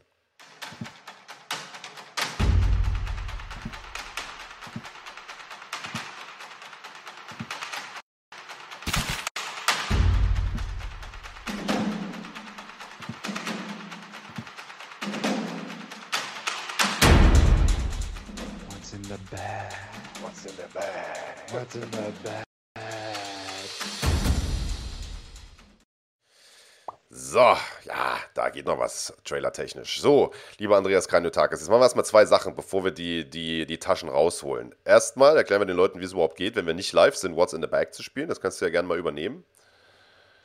Äh, richtig, und zwar machen wir folgendes. Wir stellen euch jetzt gleich eine Frage und weil wir nicht live sind, können wir euch auch nicht live entscheiden lassen. Normalerweise habe ich ja drei Taschen und dann dürft ihr euch von einer Tasche den Inhalt aussuchen. Ähm, da wir nicht live sind, wird das schwieriger. Deswegen haben wir heute nur eine Tasche. Und wir stellen eine Frage und der Sieger, derjenige, der die Frage als erstes hier im Chat beantwortet, und zwar als erstes so, dass wir es sehen. Es kann sein, dass eure Chats, das haben wir in der Vergangenheit gemerkt, unterschiedlich sind, je nachdem äh, Latenz und ihr vielleicht vorher denkt, dran gewesen zu sein. Aber bei, was bei uns als erstes ankommt, das zählt. Ähm, also derjenige, der als erstes hier im Chat antwortet, korrekt antwortet, muss man dazu sagen. Und der auch gleichzeitig Mitglied ist. Also ihr müsst Mitgliedsstatus haben, egal ob Supporter oder Basic oder äh, Premium. Ähm, und äh, wenn ihr die richtige Antwort als erstes hier in den Chat schreibt, dann bekommt ihr den Inhalt dieser Tasche. Wir werden äh, live mit im Chat sein, ich habe es ja schon gesagt, und äh, werden dann eben bestimmen, wer den Inhalt der Tasche bekommt. Ihr meldet euch bei uns, bekommt den Inhalt. Das heißt, wir stellen jetzt eine Frage, geben euch ein bisschen Zeit, um ähm, die Antwort zu schreiben. Ich hoffe, dass wir dann nicht die Antwort sagen, bevor ihr sie dann quasi rausgefunden habt. Aber ich glaube, ich traue es euch zu, dass ihr, dass ihr relativ Ja, wir sagen seid. die Antwort einfach gar nicht, oder? Das wird doch im Chat dann hingeschrieben, oder sagen wir das? Oder so, genau. Ja, oder na, normalerweise lösen wir es ja auch nochmal verbal auf, aber Ja. brauchen wir eigentlich nicht, hast du recht. Ähm, genau. So wollen wir es machen. Marc, willst du die Frage stellen? Äh, bevor ich die Frage stelle, vielleicht noch eine andere Sache äh, erwähnen möchte ich gerne. Die hat äh, sowohl etwas mit der Frage zu tun, als auch mit dem Inhalt der Tasche. Denn wir haben mal wieder gute Nachrichten zu verkünden. Im Prinzip äh, ist es am Donnerstag ja schon so ein bisschen durchgetröpfelt. Äh, wir haben nämlich einen neuen Sponsor, über den wir uns sehr, sehr freuen. Und zwar die Traditionsmarke, äh, wie man das auch sieht, Top 10. Deutschlands traditionsreichste Kampfsportmarke, die seit vielen, vielen Jahren engagiert sind im Vollkontakt-Kampfsport, kommen ursprünglich aus dem Kickboxen eigentlich, sind aber auch engagiert im Boxen. Äh, viele bekannte Profis, gerade Jungs aus dem SES-Stall und so weiter, sind oft mit äh, Top Ten unterwegs und sind aber auch im MMA unglaublich engagiert, unter anderem, äh, ja auch von Beginn an, muss man das äh, fast schon sagen, äh, einige absolute Urgesteine äh, finanziell und sozusagen klamotten- und ausrüstungstechnisch unterstützt und genau darauf zielt auch unsere heutige Frage ab, lieber Andreas Kanyotakis. Genau, die stelle dann doch jetzt ich.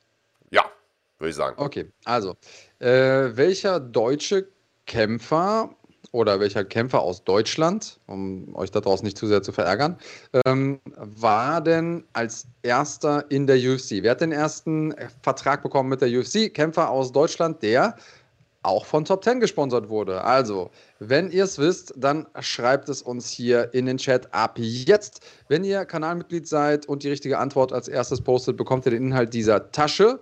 Und ähm, eigentlich kann ich ja dann auch schon direkt auflösen. Ja, ne, Oder? du kannst die Tasche zumindest schon mal auspacken, würde ich sagen, oder? Genau. Ja. Also, wir haben hier eine Tasche. Ähm, normalerweise sind es drei. Nächstes Mal, wenn wir wieder live sind, werden wir es auch wieder mit drei äh, Taschen machen. Und hier drin befindet sich natürlich etwas von Top 10, also etwas, in dem auch die ganzen ähm, Profis gerne trainieren, denn ähm, Top 10 hat einen extrem guten Boxhandschuh rausgebracht. Das hier ist jetzt ein 12-Unzen-Handschuh. Das heißt, äh, damit könnt ihr sowohl Pratzentraining, Sandsack machen, als auch äh, leichtes Techniktraining. Vielleicht nicht unbedingt das Sparring. Wer ähm, schon mal in die Gyms kommt, wir haben immer die Kollegen, die äh, fürs Techniktraining ähm, schöne Handschuhe haben, sind auch schön glänzen und sind neu. Aber wenn sie Sparring machen, dann kommen sie halt mit den alten Dingern. Schon vom, vom Großvater noch, die schön durchgehauen sind. Da steht zwar irgendwie 14 Unzen drauf, aber vorne die, das Kissen ist schon komplett. Ja, du lachst. Du weißt ganz genau, jeder, jeder, der schon Sparring gemacht hat, der kennt diese Typen aus dem Gym, die dann irgendwie aus ihrer Tasche diese äh, zerfledderten Handschuhe auspacken. Ähm, und das ist natürlich einfach nicht im Sinne des Erfinders. Du kannst natürlich deine Gegner härter treffen, aber Sparring ist ja eben Sparring und soll kein Kampf sein. Ähm, das Besondere bei Top 10 ist, die haben ähm, eine sogenannte Force Select ähm, Material. äh, Komponente damit eingebaut und das sind vier unterschiedliche Materialschichten, die übereinander gelegt werden im Handschuh und dadurch ähm, ist das Innenleben des Handschuhs langfristig formstabil. Bedeutet, ihr haut den nicht so schnell durch, um es mal äh, nicht ganz so wissenschaftlich zu formulieren. Ja. Äh, genau dieser Handschuh geht an euch raus. Äh, One size fits all, das heißt, die 12 Unzen müssten eigentlich auf jeden Fall passen. Ähm, sobald das Training wieder was am Start und ja, für alle Leute da draußen, die auch so tolle Handschuhe hätten gerne, die unsere Shirts cool finden, ähm, ihr könnt das bestellen bei Top 10. Wenn ihr uns noch ein bisschen Zeit gibt, äh, werden wir noch im Laufe der Woche auf Social Media unseren ähm, Code veröffentlichen, denn ihr bekommt natürlich auch einen Rabattcode, da 10% bei Top 10. Wie bei all, an allen anderen unseren ähm, Kooperationspartnern ist es so, dass ihr da was, was von habt und wir auch. Das heißt, bestellt ihr was, bekommen wir auch was davon. Und, soll ich das auch schon ankündigen? Ich weiß gar nicht. Mach. Ach so, Ja, dann. Äh, weiß ich gar nicht. Na, nee, nee, das heben wir uns mal noch auf, oder? Wollen wir das noch aufheben? Dann, äh, dann nicht, bis wir, dann nicht bis wir was, raus. bis wir was in der Hand haben, aber- was wir auch, ne? Ah, Okay, so ein bisschen. Ja. Wir wollen, okay, Ja, ja. nicht zu viel auf einmal. Nicht zu Genau. viel auf einmal, alles klar. Aber Ähm, das sind ja schon mal coole News. Das heißt, ihr absolut, könnt äh, geiles Equipment, coole Shirts ähm, äh, euch äh, dort bestellen.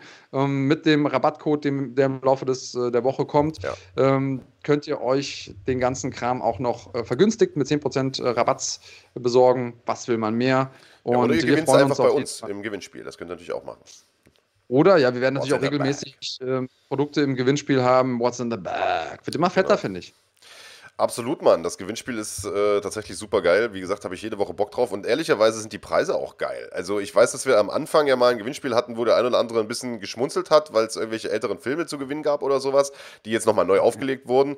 Aber äh, wir haben, also da wurde ja jetzt immer, immer, du hast dich ja immer weiter gesteigert, Andreas Kranjotakis. Du holst ja jede Woche was noch Größeres aus der Tasche. Und ich muss ganz ehrlich sagen, ich habe diese, ich habe die, äh, ich hab die Handschuhe von Top 10 auch zugeschickt bekommen, beziehungsweise ich habe ein, ein paar 14 Unzen Handschuhe be äh, bekommen. Und was ich daran gut finde, ist, äh, dass die tatsächlich, also nicht nur sehr, sehr stabil und sehr, sehr wertig produziert sind, sondern dass sie relativ hart sind. Das finde ich gut. Also was ich nicht leiden kann, ist, wenn, wenn die Handschuhe so extrem weich sind, dieses, äh, das fühlt sich nicht gut an. Und die Handschuhe haben wirklich eine sehr, sehr stabile äh, Form, eine sehr, sehr hohe Festigkeit. Finde ich sehr, sehr gut, fühlt sich gut an. Und ähm, ja, äh, da wird sicherlich einer von euch, der weiß, wer Deutschlands erster UFC-Kämpfer war, Spaß mit haben. Ich sage mal, mittlerweile solltet ihr die Antwort ja eigentlich auch gegeben haben. Wollen wir es also auflösen oder lösen wir es nicht auf oder was machen wir nun?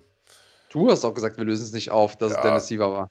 Ja, genau. Dennis Siever war das. Top 10 Athlet der ersten Stunde und äh, einer, der nicht nur als erster Deutscher in der UFC war, sondern der es im Prinzip von allen deutschen UFC-Kämpfern auch, das muss man sagen, am, am weitesten gebracht hat, glaube ich eigentlich auch. Ne? Also Ja, äh, Top letzten 10 Kampf gewesen. gegen Connor gekämpft. Äh, ein paar echt gute Spinning Heel Kick Knockouts Ja. zum, zur Leber hingelegt. Ähm, gegen Cowboy Cerrone gekämpft. Also ja, der Typ war schon richtig krass und das zu einer Zeit, in der äh, auch da muss man ganz fair sein, einfach das MMA in Deutschland noch in den Kinderschuhen steckte. Also ein echter Vorreiter. Genau so ist es. Gut, äh, What's in the Bag äh, ist für diese Woche also gegessen. Nächste Woche dann wieder mit drei Taschen und ihr dürft aussuchen, welche sozusagen äh, ihr bekommt. Andreas macht das ja auch ganz clever. Der hat dieses ganze Gewinnspielprinzip nicht so richtig verstanden. Der packt einfach in jede Tasche einen Gewinn rein. Das heißt, Niete ziehen. Ursprünglich war das mal so angedacht, dass in einer Tasche eine Kartoffel ist und in einer irgend so ein billiger Wein im Tetrapack. Aber äh, in Anlehnung an, an Paulo Costa und, äh, und äh, Ottman Azaitar. Aber ja, bis jetzt hat noch keiner eine Niete gezogen. Aber das ist ja auch schön. Ich gönne euch ja die Gewinne. Also gerne weiter fleißig mitmachen und denkt dran, nur Kanalmitglieder dürfen sozusagen äh, eine Tasche wählen oder dürfen mitmachen am Gewinnspiel. Deswegen haut auf den Mitgliedschaftsknopf und werdet Kanalmitglied. Dann habt ihr so viele Vergünstigungen, da kommt ihr vor Lachen nicht mehr in Schlaf. Ähm, was haben wir noch, Andreas Kaniotakis? Wir wollen noch über NFC sprechen. Also auch das ist ja für Kanalmitglieder sehr, sehr interessant. Wir sagen es immer wieder, großer Leuchtturm-Event, Doppel-Event, muss man sagen, am äh, Mai, am letzten Mai-Wochenende, beziehungsweise vorletzten Mai-Wochenende ist es ja, am äh, 23. Mai, NFC 3 und einen Tag vorher die NFC Series. Und wir haben einen neuen Kampf schon angekündigt. Am, glaube ich, Freitag ging der raus. Da können wir vielleicht noch mal kurz drüber schnacken. Und dann kündigen wir noch einen weiteren Kämpfer an, der bei der NFC Series dabei sein wird. Aber lass uns vielleicht erst mal kurz über NFC 3 sprechen. Ähm, eins nach dem anderen sozusagen. Warte mal, ich muss hier mal kurz den Dings machen. Jawohl. Genau, der Kampf ist es. Alexander Wertkus am Start. NFC-Veteran. Ähm, beim letzten Mal, als er bei äh, NFC gekämpft hat, lief es für ihn ja suboptimal, würde ich sagen. Äh, Ja. Jetzt tritt er hier nochmal an, um sozusagen äh, seinen ersten NFC-Sieg zu holen. Richtig, ja. ja, beziehungsweise er hat ja gewonnen. Oder ja, Äh, ja, hatte, ja, nicht erst hatte Sieg, einen sehr, Quatsch. sehr schwierigen Ja. Kampf, äh, hat Ja. aber dann ein illegales Knie kassiert, äh, wurde dann, ähm, der Gegner wurde disqualifiziert, äh, Mikhail Bayram war das. Ähm, das war ein Kampf, in dem Wertko so ein bisschen neben sich stand. Ja. Ähm, also wir haben uns sehr, sehr stark gewundert, er hat ganz anders gekämpft, als wir das von ihm kennen, er hat ganz anders gekämpft, als wir das von ihm erwartet haben, ähm, hat trotzdem einen Sieg geholt, ist deswegen also mit 10-1 hat er natürlich eine fantastische Bilanz. Und da ist immer die Frage, wen stellt man dem gegenüber? Und vor allen Dingen in Zeiten von Covid, in dem man, sag ich mal, gute Gegner, also so schon schwer, gute Gegner zu finden, vor allen Dingen für solche Haudegen wie Vertgo, die ja auch keinen angenehmen Kampfstil haben, sag ich mal. Ähm, und dann in solchen schweren Zeiten, deswegen auch Grüße gehen raus an Max Merten, der hier einmal mehr einen fantastischen Job gemacht hat. Ja. Nicht nur mit dem begrenzten Budget, das man haben muss, wenn wir einfach damit rechnen müssen, dass eventuell keine ähm, Zuschauerinnen in der Halle sind. Äh, aber er hat das gemacht. Er hat hier diese Aufgabe mit Bravour gemeistert, hat einen Mann angekarrt, der nicht nur 6 und 1 ist, also eine sehr, sehr gute Bilanz hat, sondern von seinen sechs Siegen auch noch fünf K.O.s eingefahren hat. Die Rede ist von Abu Bakr Tunkara und äh, der Mann aus Frankreich, der hat es wirklich, äh, ja, nicht nur Faustdick hinter den Ohren, sondern auch Dynamit in den Fäusten.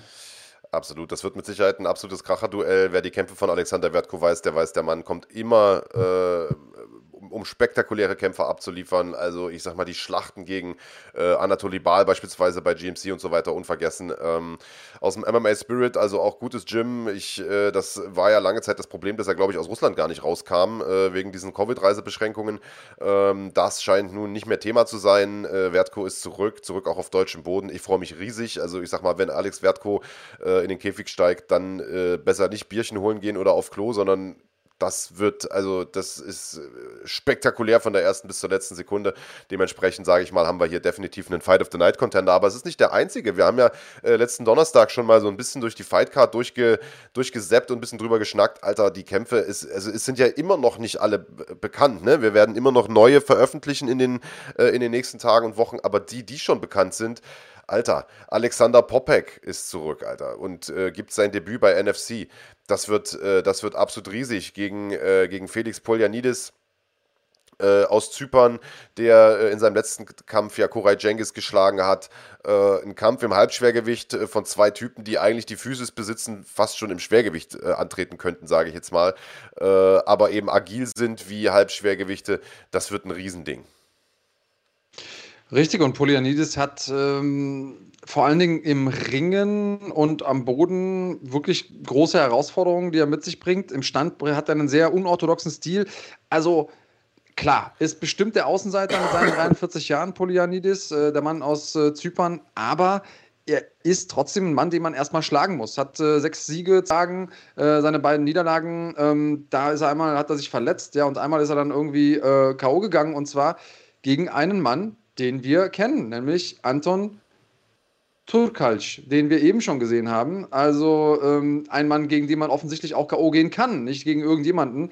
Also ist die Frage, ähm, wie, wie geht Popek mit dieser Herausforderung um, auf dem ja ganz viele Hoffnungen ruhen, dass er zukünftig in großen Ligen für Furore sorgen wird. Deswegen ein sehr spannender Kampf, vielleicht auch ein richtungsweisender Kampf für Popek. Ähm, auf jeden Fall ein Kampf, äh, bei dem ich mir nicht hundertprozentig bin, wie der ausge äh, sicher bin, wie er ausgeht. Und das sind ja eigentlich immer die Besten. Genau so sieht es aus. Äh, mindestens ebenso spannend oder ein äh, mindestens genauso safer Fight of the Night Contender ist dieses Duell hier Kuschet Kakarov. Äh, K.O. Monster, muss man fast ja schon sagen, ist ja auch der Partner von Mandy Monster Böhm oder der Ehemann, glaube ich, sogar von Mandy Monster Böhm. Äh, bekommt es zu tun mit, äh, wie heißt der junge Mann mit Vornamen Sylvain, glaube ich, Sommereisen oder sowas. Wir ja. haben immer gesagt Florian Silbereisen, aber äh, das tut dem Mann ein bisschen Unrecht, denn im Gegensatz zu letztgenanntem ist der hier in der Lage, äh, Leute in Sekundenschnelle zu submitten, ist ein absolut gefährlicher Bodenkämpfer. Dieses klassische Matchup Striker gegen Grappler äh, könnte man so ein bisschen als Überschrift nehmen, würde dem Kampf aber auch nicht gerecht werden, denn Kuschet ist ein hervorragender Ringer, ist selber nicht schlecht am Boden. Äh, der Sommereisen kann natürlich auch striken, aber klar, seine, seine Stärke sind die Submissions und ich bin mal mal sehr, sehr gespannt, ob er es schaffen wird, äh, Kuschet runterzunehmen und äh, dort gefährlich zu werden oder ob es dazu gar nicht kommt und äh, ob Kuschet irgendwie seine Bomben da rein trommelt direkt in der ersten Runde und das Ding vorzeitig beendet. Also alles ist möglich und ich glaube, egal wie lange ja. es dauert, es wird spektakulär. Sehe ich genauso. Ähm, Sommereisen, acht Siege, davon sieben Submissions, äh, ein K.O., also alles Finishes seine Niederlagen auch alles Finishes. Also der Mann ist noch nie über die Zeit gegangen in 13 Profikämpfen, wurde selber auch dreimal submitted. Das heißt, bei dem ist so ein bisschen do or die. Ähm, und ja, das Spiel sollte er sich gegen Kakarov gut überlegen. Aber da kann ich mir vorstellen, äh, könnte ein ganz nettes Highlight draus werden. Genau so sieht das aus. Äh, Highlight wird mit Sicherheit auch das hier. Katharina Dalista äh, ist zurück bei NFC. Ähm, auch sie will dieses Jahr ganz oft kämpfen. Das ist die Ansage, die ich gehört habe aus ihrem Gym. Auch sie hat natürlich extrem unter Corona gelitten und sagt jetzt, wenn alles wieder losgeht, wenn die Veranstaltungen wieder stattfinden, will ich durchstarten und möglichst irgendwie einmal im Monat einen Kampf machen. Das ist natürlich eine beherzte Ansage. Sie bekommt es zu tun mit der Österreicherin äh, Melita Tajic, die ähm, eine gute Herausforderung für sie darstellen wird. Genau, Tajic äh, ist auch relativ neu noch im, äh, im Game, sage ich mal. Und ähm, sorry, Alter, ich muss mal kurz rangehen. Es tut mir echt super leid. Ähm, können wir das, können wir gleich hier anfangen nochmal? Äh, ja, sorry. ja, klar. Kraniotakis, hallo. So, da sind wir wieder für alle. Für alle, die sich gefragt haben, warum wir so gut gelaunt sind, der Kollege Kranjotakis hatte gerade einen Telefonanruf, den er unbedingt annehmen musste während unserer Sendungsaufzeichnung. Und wer war denn da dran, lieber Andreas? Kannst du uns ja mal verraten, was so wichtig war, dass du diesen Podcast sprengst? Eine ältere, eine ältere Mitbürgerin. Ähm, also ich, ich wurde viermal anonym angerufen und das ist normalerweise immer ein wichtiger Anruf, äh, wenn es anonym ist. Ähm, und deswegen ähm, habe ich gedacht, okay, äh, ich gehe mal ran, weil viermal in Folge ist, hat eine gewisse Dringlichkeit, aber es war offensichtlich nur eine ältere Mitbürgerin, die einen Zahlendreher hatte in ihrer äh, Telefonnummer, die sie gewählt hat. Sehr schön. Sorry. Edward? genau, sie ging ran und gefragt, Edward? Also so schweren Hände habe ich noch ja. nicht. aber von, der, von den aber, Haaren her äh, kommt es, von den Haaren her kommt es ja fast hin, würde ich sagen. ja, genau. Nachdem wie die gestylt sind oder auch nicht. Ja, Mann. Na gut, pass auf, bevor wir uns hier komplett verquasseln. Ähm, Dalista gegen Tajic wird ein Kracher. Tajic einen Kampf bestritten den auch gewonnen äh, und möchte jetzt gegen Dalista natürlich, äh, natürlich sofort nachlegen. Aber einfach wird das nicht. Katharina Dalista, wir haben das am Donnerstag schon gesagt, äh, unglaubliches Potenzial, diese junge Dame. Äh, hervorragende Beinarbeit, äh, technisch blitzsauberes Striking. Das Einzige, was man vielleicht ein bisschen kritisieren kann, ist, dass ja noch so ein bisschen die Power fehlt. Ähm, aber das ist etwas, woran man ja auch arbeiten kann und das, äh, das werden sie mit Sicherheit auch tun im MMA Spirit. Und ich muss sagen, jedes Mal, wenn man Katharina Dalista sieht, äh, ist sie noch besser als im vorhergehenden Kampf. Unglaublich, wie, äh, wie, wie hart sie an sich arbeitet und, und ja, wie sie jedes Mal in einer neuen, äh, verbesserten Form auftritt. Das heißt, ich glaube, und wir haben sie jetzt sehr, sehr lange nicht gesehen durch Covid, äh, ich glaube, ähm, dass das wird, das wird ein sehr, sehr spannender Kampf werden. Das auf jeden Fall. Und ähm, das Schöne ist, wir sind auch gar nicht am Ende. Also die Fightcard äh, wächst ja jetzt so langsam. Und das, was wir jetzt haben mit dem, ähm, mit dem Main Event, Samsonice gegen Trabelsi, was wir eben schon alles besprochen haben, äh, Vertko gegen äh, Tunkara, Popek gegen Polianidis, ähm, Kakarov gegen Sommereisen, Dalista gegen Tajic. Ey, hör mal, das, und wir sind in der Pandemie. Das ist schon wirklich richtig, richtig großes Kino und wir sind noch nicht am Ende. Also ähm, könnt ihr euch darauf freuen. Das Ganze seht ihr am 23.05., letztes Wochenende im April. Äh, und ähm, am Samstag davor gibt es auch noch was und zwar die NFC Series. Series ist ein, ein Liga-Format, ähnlich wie ihr es aus der PFL kennt. Es gibt also eine normale Season und dann gibt es nochmal ein. Ähm, Turnier am Ende der Season. Also die besten acht, die die meisten Punkte gesammelt haben, qualifizieren sich für die Playoffs. Ähm, und äh, der Sieger bekommt am Ende des Tages äh, ein gehöriges Sümmchen. Was ist es, 13.000? Äh, ich weiß gar nicht genau, wie viel der Sieger bekommt, aber ähm, du hast es gerade richtig erklärt. Außer, dass es nicht das letzte Maiwochenende ist, das habe ich vorhin auch fälschlicherweise gedacht. Äh, es ist das vorletzte oh. Maiwochenende. Also am oh, 22. Okay. und am 23. Mai äh, wird, es, mhm. wird es diesen Doubleheader sozusagen geben. Zwei Tage in Folge äh, NFC. Am ersten Tag am äh, Samstag, am Pfingstsamstag sozusagen, das ist das Pfingstwochenende, mhm. gibt es die NFC Series und am Sonntag, am Pfingstsonntag, NFC 3 mit dem Hauptkampf, den wir im Hintergrund sehen, Samsonice gegen Trabelsi. Aber äh, vollkommen richtig erklärt. Äh, es ist ein Liga-Format, äh, sehr, sehr innovativ. Das gab es in Deutschland so bisher noch nicht. Und äh, es wird in zwei Gewichtsklassen gekämpft werden, im Leicht- und im Weltergewicht. Also 70 und 77 Kilo Klasse. Das finde ich besonders geil, weil das natürlich auch äh, einfach die bestbesetzten Gewichtsklassen sind. So ehrlich muss man sein. Ja? Also Leichtgewicht gerade, äh, Weltergewicht aber natürlich auch. Und ähm, es sind schon einige Namen bekannt, die in diesen Turnieren mit dabei sein werden. teilweise wirklich auch illustre Namen. Und einen dieser Namen, äh, der ist noch nicht bekannt, den werden wir jetzt äh, droppen. Und es ist ein junger Mann, auf den ich mich sehr, sehr freue, denn alle Kämpfe, die ich bisher von ihm live gesehen habe, waren unglaublich spektakulär. Er ist, äh, wie ich finde, eines der größten Talente, das wir aktuell äh, in Deutschland haben.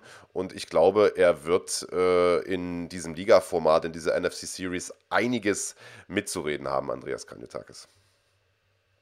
Sehe ich genauso, mache ich auch kein Geheimnis draus, äh, habe ich auch ihm gesagt. Ähm, ist auch ein äh, Freund von mir, ein persönlicher, kenne ihn im Prinzip schon, jetzt will ich nicht übertreiben, vom ersten Tag, seitdem er auf der Matte stand, aber der Mann hat ein absolutes Talent und ähm, schlägt wie ein Pferd tritt. Deswegen rechne ich mir große Chancen für ihn aus, das Ding zu gewinnen.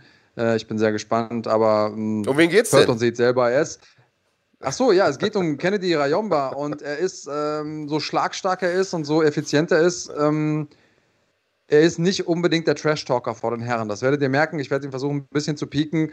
Ähm, schauen wir mal, wie gut das funktioniert. Richtig, denn wir haben äh, natürlich ein Interview mit Kennedy vorbereitet, beziehungsweise du hast dich mit dem getroffen vor ein paar Tagen. Ihr beide habt einen äh, ganz lustigen Schnack gehabt und äh, was Kennedy zu sagen hatte, da würde ich sagen, hören wir jetzt mal rein. Am 22.05. startet die NFC Series, ein, wie viele finden, mich eingeschlossen, revolutionäres Format. Ähm, Kämpfer, die gerade am Anfang ihrer professionellen Karriere stehen, nämlich mit maximal fünf Profikämpfen, dürfen teilnehmen. Es ist ein Liga-Format und am Ende gibt es ein äh, Playoffs.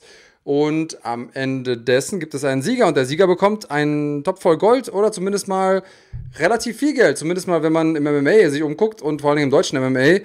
Einer der aus meiner Sicht heißesten Anwärter äh, auf diesen Topf voll Gold habe ich jetzt gerade hier Kennedy Rayomba. Hey Kenny. Hi zusammen. äh, mal vorab in dieser Zeit, wie geht's dir? Wie läuft das Training? Kommst du überhaupt zum Training? Mir geht's gut, Gott sei Dank. Ähm, mit dem Training ist halt nicht so wie vorher, also vor der Corona-Zeit. Man gibt aber sein Bestes. Ähm, jeden Tag trainiert man in verschiedenen, an verschiedenen Orten. Und ja, weil MMA noch nicht so professionell angesehen wird in Deutschland, haben wir immer noch ein bisschen das Problem, dass wir nicht alle Gyms öffnen dürfen. Aber man trainiert trotzdem, egal wie. Du musst ein bisschen kreativ sein. Hast du, hast du mal für die Leute da draußen so eins, zwei äh, kreative Lösungen, die du gefunden hast in der Pandemie, trotzdem zu trainieren? Also ich trainiere sehr viel individuell und da gibt es immer, da gibt es keine Ausreden, da kannst du immer was tun für dich selbst.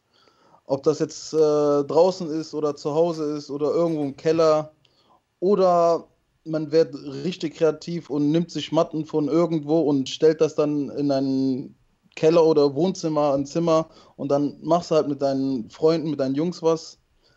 Also es gibt immer eine Lösung, man kann immer trainieren.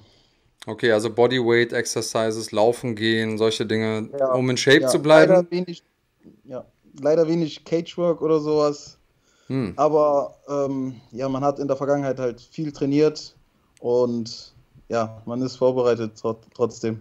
Das Muskelgedächtnis bleibt, sagst du. Eindeutig. Ja, jetzt habe ich schon eben angekündigt, ähm, Profis mit weniger als fünf Kämpfen. Du schrappst quasi an der unteren, an der oberen Grenze davon. Du hast äh, jetzt vier Profikämpfe absolviert, hast äh, alle vier gewonnen. Ähm, zwei davon bei Wheel of MMA, einen davon äh, bei GMC und einen bei MMA Live. Bei den letzten beiden Kämpfen hattest du ähm, erfahrenere Gegner, zumindest mal ähm, mit Julian Pernon im letzten Kampf auch einen Gegner, den viele Leute schon auf dem Schirm hatten und, und kannten. Das war schon ein Name aus dem Spit Spitfire in, in Berlin. Ähm, wie fühlst du dich denn so in, einem, äh, in diesem Feld und diesem, diesem Format? Magst du ein bisschen was dazu erzählen, was das jetzt für dich an der jetzigen Stelle deiner Karriere bedeutet? Also, ich habe mir eigentlich nicht so viele Gedanken gemacht, wer jetzt vor mir stand. Und ähm, ich war, ich habe mich sehr viel auf mein Training fokussiert und habe auch meine Coaches vertraut. Und die haben mir viel eingeredet und mach das, mach dies. Und wir haben uns auch immer gut vorbereitet. Also ich habe mich auch vorbereitet gefühlt. Und so bin ich dann auch in die Kämpfe reingegangen und habe einfach ausgeblendet, wer vor mir steht. Und ja, Gott sei Dank, wie gesagt, dass man gute Trainer äh, bei sich hat, äh, die einen auch dann äh, führen, leiten. Und das war bei mir der Fall. Klingt gut. Äh, wirst du mit demselben äh, Trainerstab, mit demselben Team auch in die Series starten? Ja, definitiv. Äh, die sind immer noch da und die coachen mich immer noch und die kenne ich ja auch. Wegen denen habe ich angefangen mit, nee, nicht angefangen, aber die haben mich so im, im ersten Kampf gecoacht und ich kenne nichts anderes außer meine, mein Trainerteam. Never change a winning team, sagt man ja so schön. Ähm, ja. Jetzt hast du, ich habe es eben schon angesprochen, in vier Kämpfen drei verschiedene Veranstaltungen durch. Die Series verspricht natürlich auch so ein bisschen ähm, eine Konstante zu sein, dadurch, dass du schon planbar hast, wo werden deine nächsten Kämpfe sein. Ansonsten musste man sich ja vor allen Dingen als ähm, aufstrebender Athlet, aber eigentlich auch später mehr oder weniger so ein bisschen von Angebot zu Angebot, von Kampf zu Kampf hangeln. Man hat ja selten klar, wenn ich kämpfe, was was wird denn der übernächste Kampf sein oder der überübernächste Kampf? Mit der Series hättest du das relativ klar. Ähm, ist das irgendwie ein Unterschied für dich? Ähm, ja, ich habe eigentlich noch nie so viele Kämpfe in einem Jahr gemacht. Deswegen wird das auf jeden Fall spannend für mich sein, wie ich das äh, auch so hinbekommen werde.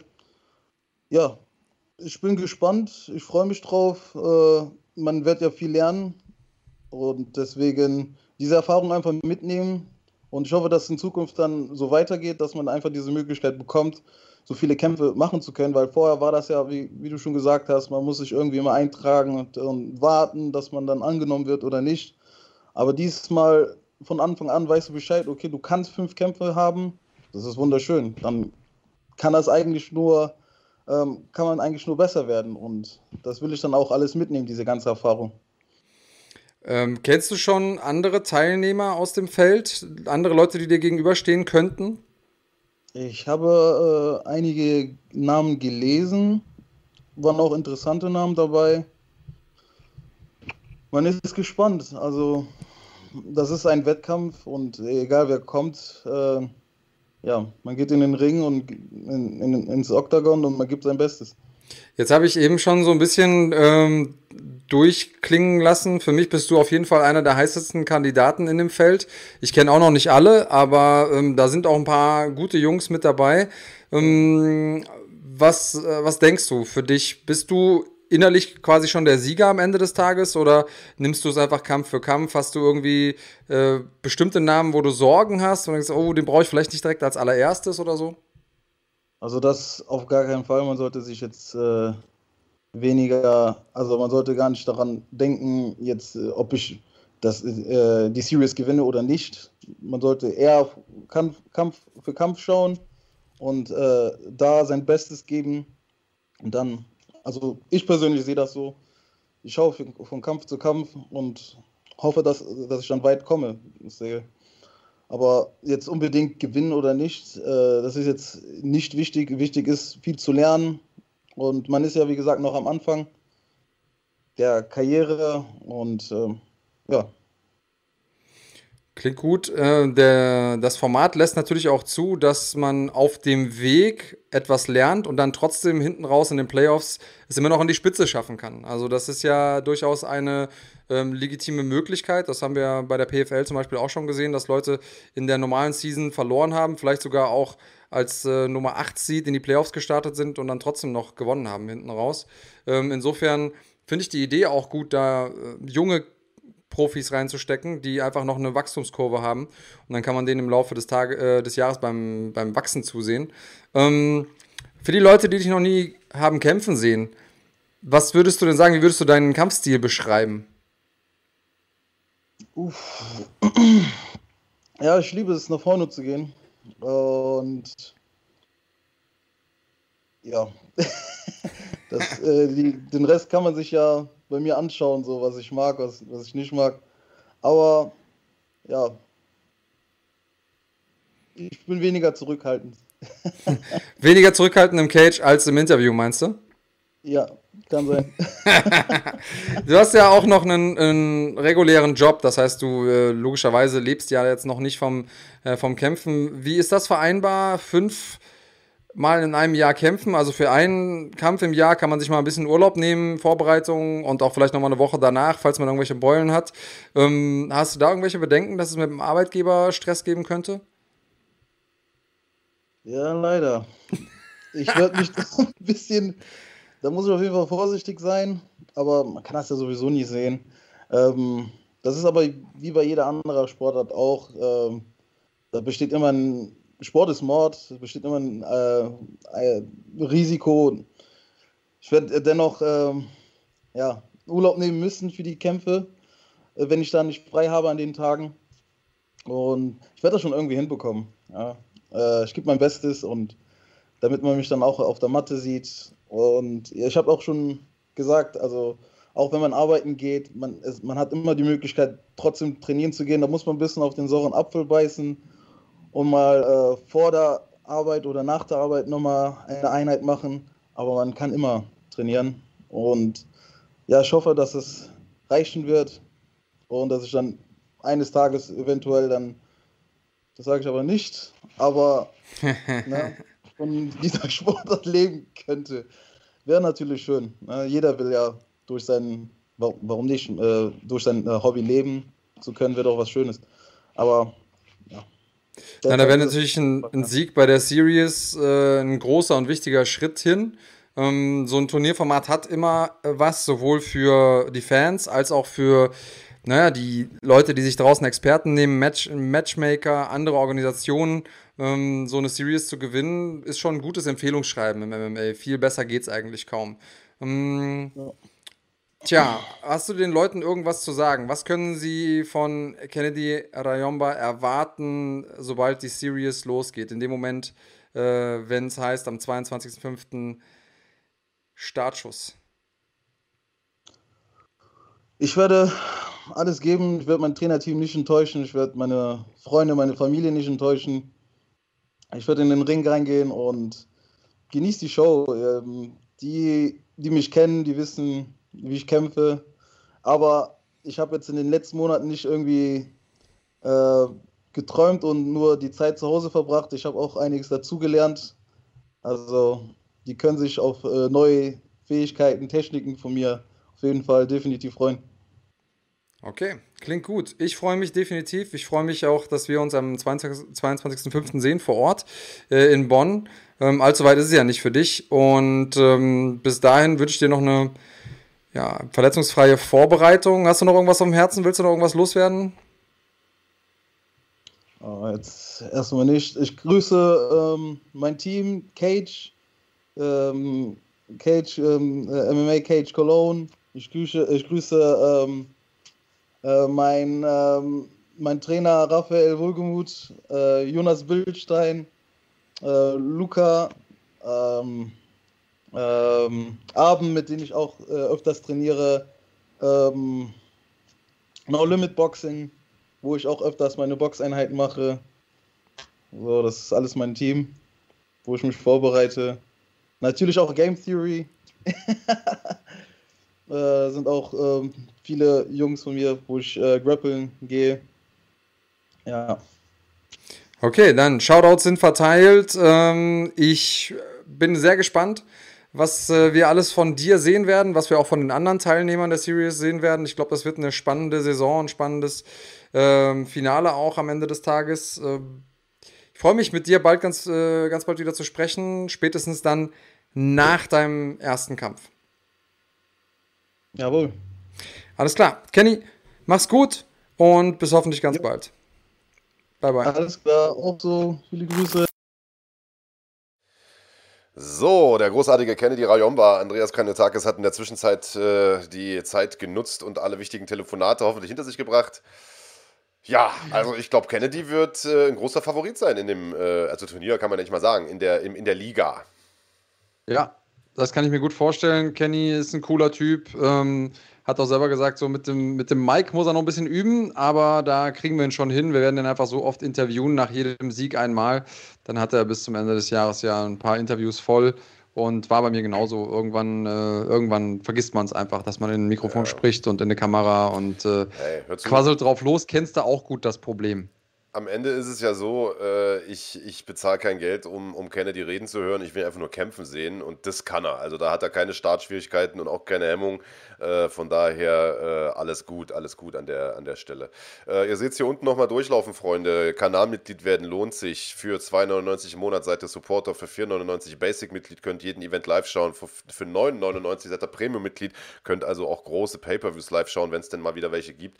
Ähm, das heißt auch die NFC-Series und NFC 3 werden beide im Rahmen der Basic-Mitgliedschaft live zu schauen sein. Real Life dann äh, sozusagen als Support-Mitglied, also für wirklich überschaubare äh, Beträge bekommt ihr hier absolut hochklassigen Kampfsport. Äh, also ich glaube, man kann mit Fug und Recht sagen, das wird die deutsche Kampfsportveranstaltung des Jahres. Auf jeden Fall. Jetzt ist ja schon die Fightcard richtig, richtig nice und wie gesagt, es kommt noch ein bisschen was ähm, hinten raus ich bin gespannt. Äh, ich bin gespannt auf das Venue im Maritim. Ich bin gespannt, auch mal wieder diese, diese Atmosphäre zu, ja. ähm, ja, vor Ort zu haben und so. Also es wird cool. Wird richtig, richtig geil. Ähm, was haben wir noch? Wir haben noch ein bisschen News zu besprechen, Andreas Kranjotakis, bevor wir den Deckel äh, drauf machen. Äh, wir haben ja Donnerstag schon ein paar Sachen besprochen, neue Kämpfe, die angekündigt wurden und so weiter. Das heißt, so viel gibt es gar nicht zu bereden, außer es steht wohl jetzt wahrscheinlich ein Termin fest für den dritten Kampf zwischen Conor McGregor und Dustin Poirier. Und zwar soll es am 10. Juli soweit sein. Und es haben sich ja einige darüber aufgeregt, dass es da nicht um den Leichtgewichtstitel geht, weil Dustin Poirier den ja eigentlich verdient hätte und so weiter und so fort. Aber wenn es nach Conor McGregor McGregor geht, geht es um einen ganz anderen Titel. Ja, also äh, hast du das verstanden? Er will einen Conor McGregor-Gürtel machen. Und was ist, wenn, wenn er besiegt wird, dann ist jemand anders auf einmal Conor McGregor? Ich, ich habe es nicht verstanden. Also äh, erklär es mir, wenn ich. Also es soll ganz shiny sein und da sollen viele äh, Rosen Edelsteine drauf sein. Rosen will er drauf haben. Rosen.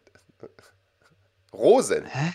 Ja, ja, Rosen, ich habe schon, also akustisch habe ich es äh, verstanden, und aber sachlogisch nicht. Ja, keine Ahnung, Alter. Naja, der, weiß ich auch nicht, ich stelle mir den Gürtel gerade so vor wie eine Tätowierung irgendwie von der Optik her, weißt du, so mit einer Rose und einem Anker und was weiß ich, keine Ahnung. Also, Mami ich, irgendwie. Ja, ja, also ich glaube ehrlicherweise, dass es ihm einfach nur darum geht, nochmal so ein bisschen seinen Status da äh, zu unterstreichen. Ich meine, es wird natürlich nicht um den McGregor-Gürtel gehen. Kann mir nicht vorstellen, dass die UFC jetzt nach dem BMF-Belt noch, einen, noch einen weiteren nichtssagenden Gürtel äh, sozusagen erschafft. Ich bin im Übrigen, das muss man ja auch mal sagen, hat man nie wieder darüber gesprochen. Ich bin ja total froh, dass sich dieses Ding nicht verselbstständigt hat. Also, mhm. äh, das war ja damals so ein bisschen die Sorge, dass der, wer auch immer diesen scheiß BMF-Titel gewinnt, dass derjenige dann loszieht und den jetzt auch verteidigen will und jeder, der denjenigen kämpft, sagt, jetzt will ich aber den Gürtel und dass das sich sozusagen ein zweiter Titel unter dem eigentlichen äh, WM-Titel äh, etabliert. Das ist ja nicht äh, passiert, Gott sei Dank, muss man sagen. Äh, ich glaube dennoch nicht, dass die UFC sagt, okay, wir machen jetzt einen McGregor-Gürtel. Also, ich glaube, der Mann hat schon genug Hype und genug äh, wie soll ich sagen, äh, genug Höhe, da brauchst du nicht noch diesen Belt. Ich glaube eher, der sollte sich Gedanken machen, äh, wie er trainiert, denn ähm, Dustin Poirier wird, äh, wird mit Sicherheit, also weil Dustin Poirier trainiert, so, der, der wenn ich dessen Posts lese, der trainiert. Äh, da geht es definitiv nicht um irgendwelche Gürtel oder so, da, äh, der ist die ganze Zeit auf der Matte. Äh, und wenn ich irgendwie die McGregor-Posts lese, dann sehe ich den am Strand sitzen und irgendwie Steak futtern oder was weiß ich. Also, ja, mal gucken. Also ist natürlich auch. Wir werden sehen. Man, wir werden sehen, wir werden sehen. Wir werden sehen.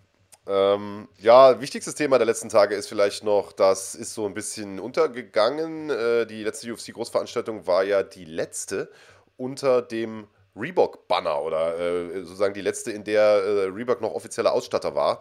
Ähm, das heißt, ab jetzt ist Venom der offizielle UFC-Ausstatter. Und was ich total interessant finde, ist, äh, dass es noch überhaupt gar kein, also man, man hat zwar schon die ersten Klamotten gesehen, so bei den, bei den Kämpfern, einige haben die schon mal gepostet auf Social Media und so weiter, aber es gab jetzt in dem Sinne keine keine Präsentation oder sowas. Also ich kann mich entsinnen, mhm. damals bei Reebok, äh, da haben die ja wirklich so eine Art Modenschau gemacht. Damals noch mit äh, Ronda Rousey, mit äh, John Jones, mit äh, Conor McGregor, mit all den Großen. Äh, wirkte ein bisschen cringy, wie die, äh, wie die Jugend sagt. Vielleicht hat man sich deswegen geknickt, aber ich finde, das läuft alles so ein bisschen unterm Radar. Meinst du, die machen das absichtlich, weil sie Angst haben vor Shitstorm oder was? Also ich glaube, die haben keine Lust. Ähm, wenn du natürlich sowas machst wie eine Modenschau, dann, dann baust du das natürlich nochmal zusätzlich auf ja. und erwarten auch alle irgendwelchen shiny, fancy Stuff. Ähm, ich glaube, wenn es dann irgendwann einfach da ist im Oktagon, dann ähm, ist es anders. Dann, dann wird es eher angenommen, dann, weil dann guckst du ja nicht extra ein Event an, um zu, um zu urteilen, ist es jetzt cool oder nicht cool vom Design her. Ähm, und ich glaube, dass das einfach da haben sie gelernt aus der Vergangenheit, was ja viel, viel wichtiger ist eigentlich. Ähm, ist die Frage, wie stellen sich die Kämpfer damit? Und die Hoffnung war natürlich, dass durch diesen Venom-Deal die Kämpfer sich auch ein bisschen besser stellen.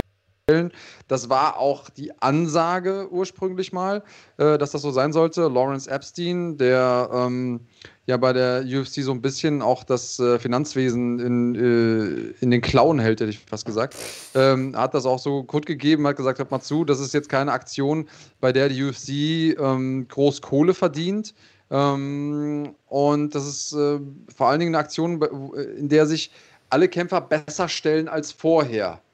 Und jetzt kam dann mal raus, was so bezahlt wird. Und ähm, es ist schon ernüchternd, muss ich sagen. Naja, also das war ja im Prinzip die Hoffnung auch von allen äh, Fans, Kämpfern auch natürlich sowieso, aber auch von, von den Kritikern so ein Stück weit, äh, beziehungsweise fangen wir noch eher an, einer der größten Kritikpunkte des Reebok-Deals war ja nicht nur, dass die Klamotten jetzt nicht so wahnsinnig schön aussahen und dass da auch ein Haufen Fehler drauf waren, da gab es dann Fight-Kits von Anderson Aldo und von Giblert Melendez und wie, was weiß ich, was da nicht noch alles für Stilblüten gab. Vielleicht hat man auch deswegen keine, keine große Modenschau gemacht, weil man erstmal abwarten wollte, okay, wie sieht die Scheiße überhaupt aus und kriegen die es überhaupt gebacken, die richtigen Namen drauf zu drucken, kann natürlich auch sein.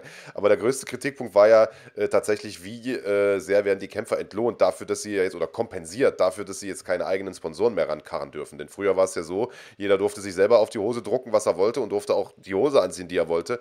Äh, und das hat natürlich äh, zu erheblichen Einnahmeneinbußen geführt, denn die Sponsoren, die haben da richtig gut rausgepackt. Also äh, ich weiß nicht, was Top Ten äh, damals für Dennis Siever bezahlt hat, ähm, aber ich weiß, dass es international Firmen gab, die wirklich sehr, sehr tief in die Tasche gegriffen haben dafür, dass die, äh, die Topstars deren Klamotten da getragen haben. Also ich sag mal, wenn John Jones da mit einer Nike-Hose reingekommen ist, kann ich mir gut vorstellen, dass er da 2,50 Mark verdient hat dran. Und äh, das gab es nicht mehr, deswegen wurden die Kämpfer kompensiert. Das wurde von Beginn an auch so klargestellt. Und als dann aber die Kompensation rausgekommen ist, dann war das, also da ist ernüchternd, würde ich sagen, ist untertrieben. Die haben da irgendwie ein paar tausend Dollar bekommen.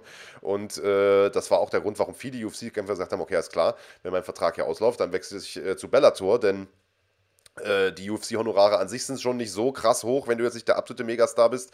Äh, wenn wir jetzt auch noch die Sponsorengelder wegbrechen, dann lohnt sich der ganze Spaß für mich nicht mehr. Und äh, jetzt hieß es oder war die Hoffnung, dass mit Venom sozusagen mehr Geld an die Kämpfer fließt, dass da mehr Incentive Pay nennt sich das, also Fight Week Incentive Pay, also der Anreiz in der Fight Week, diese Klamotten zu tragen oder wie auch immer, äh, dass das ein bisschen höher ist, aber ist nicht wirklich. Du hast die Liste, glaube ich, vor dir, Andreas. Richtig, also ähm, man kann es ja vergleichen, wie es vorher war, wie es nachher ist. Das ist eine relativ klar strukturierte Liste. Ähm, vorher gab es für Kämpfer, die von ein bis drei Kämpfen ähm, in der UFC schon mal da waren in so einer Fight Week, dreieinhalbtausend US-Dollar. Jetzt gibt es eben 4000 US-Dollar. Das, das steigert sich. Also für, ja, also 500 Dollar ist, ist, also man muss überlegen, es, es war durchaus äh, Usus, dass äh, Kämpfer, die vorher schon ein gutes Standing hatten, 5000 Dollar für eine Fight Short bekommen haben mal. Ähm, also nur für die Fight Short. Und dann hatte man hinten noch einen Banner, wo die ganzen, ähm, äh, die ganzen Sponsoren drauf waren und so. Also man hatte schon viele Möglichkeiten. Das war, man hat auf der einen Seite natürlich den Vorteil, dass ähm, man selber nicht mehr Sponsoren suchen muss und sowas. Und auch manche Leute können es vielleicht nicht so oder sind vielleicht auch gar nicht so populär. Da also es gibt auch Leute, die davon profitieren, das ist ganz klar, aber auf der anderen Seite, wenn man sich jetzt mal anguckt, ähm, als Titelherausforderer bekommt man jetzt 32.000 Dollar in der Fight Week dafür, dass man diese Marke repräsentiert und keine anderen Marken repräsentieren darf, selbst auf, seinem, auf seiner Kleidung oder sonst irgendwas. Ähm, 32.000 Dollar für jemanden, der, also Francis Ngannou hätte jetzt als Titelherausforderer 32.000 Dollar dafür bekommen für etwas, das ansonsten natürlich eine riesige Sichtbarkeit hat ähm, und für das man mit Sicherheit mehr rausholen kann. Also äh, das sind jetzt mal so die obere und untere Ecke. Ich glaube im Schnitt stellen oder das höchste, was eben äh, höchste, das höchste Plus ist bei Titelkämpfern, äh, ähm, die bekommen 2000 Dollar mehr als vorher.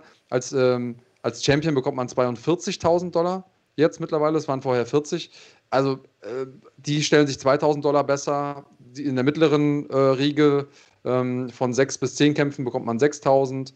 Ähm, das ist ein Tausender mehr. Von 11 bis 15 bekommt man 11.000. Das ist auch nochmal ein Tausender mehr.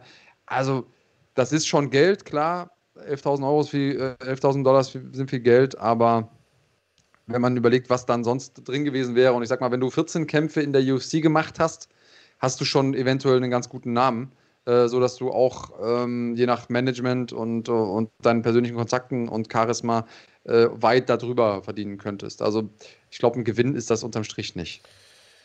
Ja, also es ist natürlich ein Witz, wenn man sagt, äh, die, da kommt jetzt mehr rum und dann sind es am Ende 500 Dollar mehr. Also das ist halt einfach der Joke, äh, würde ich sagen, äh, wo viele jetzt gesagt haben, okay, Alter, verarschen können wir uns selbst so, weil 500 Dollar ist natürlich, also vor Steuern wohlgemerkt, da bleibt natürlich am Ende des Tages nicht viel übrig. Jetzt ist es so, dass es natürlich schon sein kann, äh, dass gerade junge Kämpfer, die gerade in die UFC reinkommen und so weiter, sich über die 4000 Dollar freuen. Äh, ich kann mal hier vielleicht diese Liste nochmal einblenden. Ich suche sie gerade nochmal raus. Vielleicht ein bisschen äh, transparenter, als wenn wir jetzt einfach nur drüber sprechen. Warte mal. Ich lege das jetzt einfach mal nur hier drüber. Hier sehen wir es nochmal. Also, du hast es gesagt, nach Anzahl der Kämpfe richtet sich das. Wenn du deine ersten ein bis drei Kämpfe hast, 4000 Dollar. Das klingt alles viel, aber wie gesagt, das ist alles Vorsteuern und es gibt halt durchaus Kämpfer, die ähm, schon, wenn sie in die UFC kommen, äh, doch eine relativ große Fanbase haben und äh, dementsprechend auch äh, gutes Sponsorengeld verdienen. Denn man darf ja nicht vergessen, ähm, nur ein, ein, bis drei UFC-Kämpfe heißt das ja, was da in dieser Liste gerade zu sehen war. Ja. Äh, das heißt, die haben wahrscheinlich irgendwie 10 Kämpfe oder 15 oder was weiß ich außerhalb der UFC gemacht. Die haben eine starke Fanbase, die haben gute Sponsoren und es gibt halt Leute, die wie du etwa gut vernetzt sind äh, und äh, einfach, einfach gutes Geld mit solchen Sponsoren auch verdienen. Und ich sag mal, da als Kompensation 4000 Euro anzubieten, ist natürlich schwach. da äh, da gibt es, glaube ich, keine zwei Meinungen. Also ich bin ja jetzt nicht einer, der das immer schreit, Fighter Pay, Fighter Pay muss höher werden und so weiter. Äh, also, wie gesagt, man muss das, glaube ich, immer alles von, von, von verschiedenen Seiten betrachten, aber äh, das ist schon, also zu sagen, wir nehmen euch die Möglichkeit, euch selbst zu sponsern weg und kompensieren das so, ist schon, ist schon doof. Auf der anderen ja. Seite muss man aber halt auch sagen, in anderen Sportligen ist es ja nicht anders. Also du kannst ja jetzt, wenn du für Real Madrid spielst, nicht einfach sagen, ich ziehe mir jetzt eine Under Armour Pullover an äh, beim Spiel und druck mir da hinten drauf, äh, was weiß ich, Kfz-Werkstatt Müller, sondern äh, da hast du halt deinen, deinen Sponsor, Jein. weißt du? Also also erstens ist es ein Teamsport, ist ja wichtig, dass man die Teams unterscheiden kann äh, und deswegen, dass sie die gleichen Sachen tragen. Auf der anderen Seite, ja, aber, soweit ich das verstanden habe, haben die aber trotzdem die Möglichkeit, zum Beispiel äh, einen eigenen Schuhdeal abzuschließen.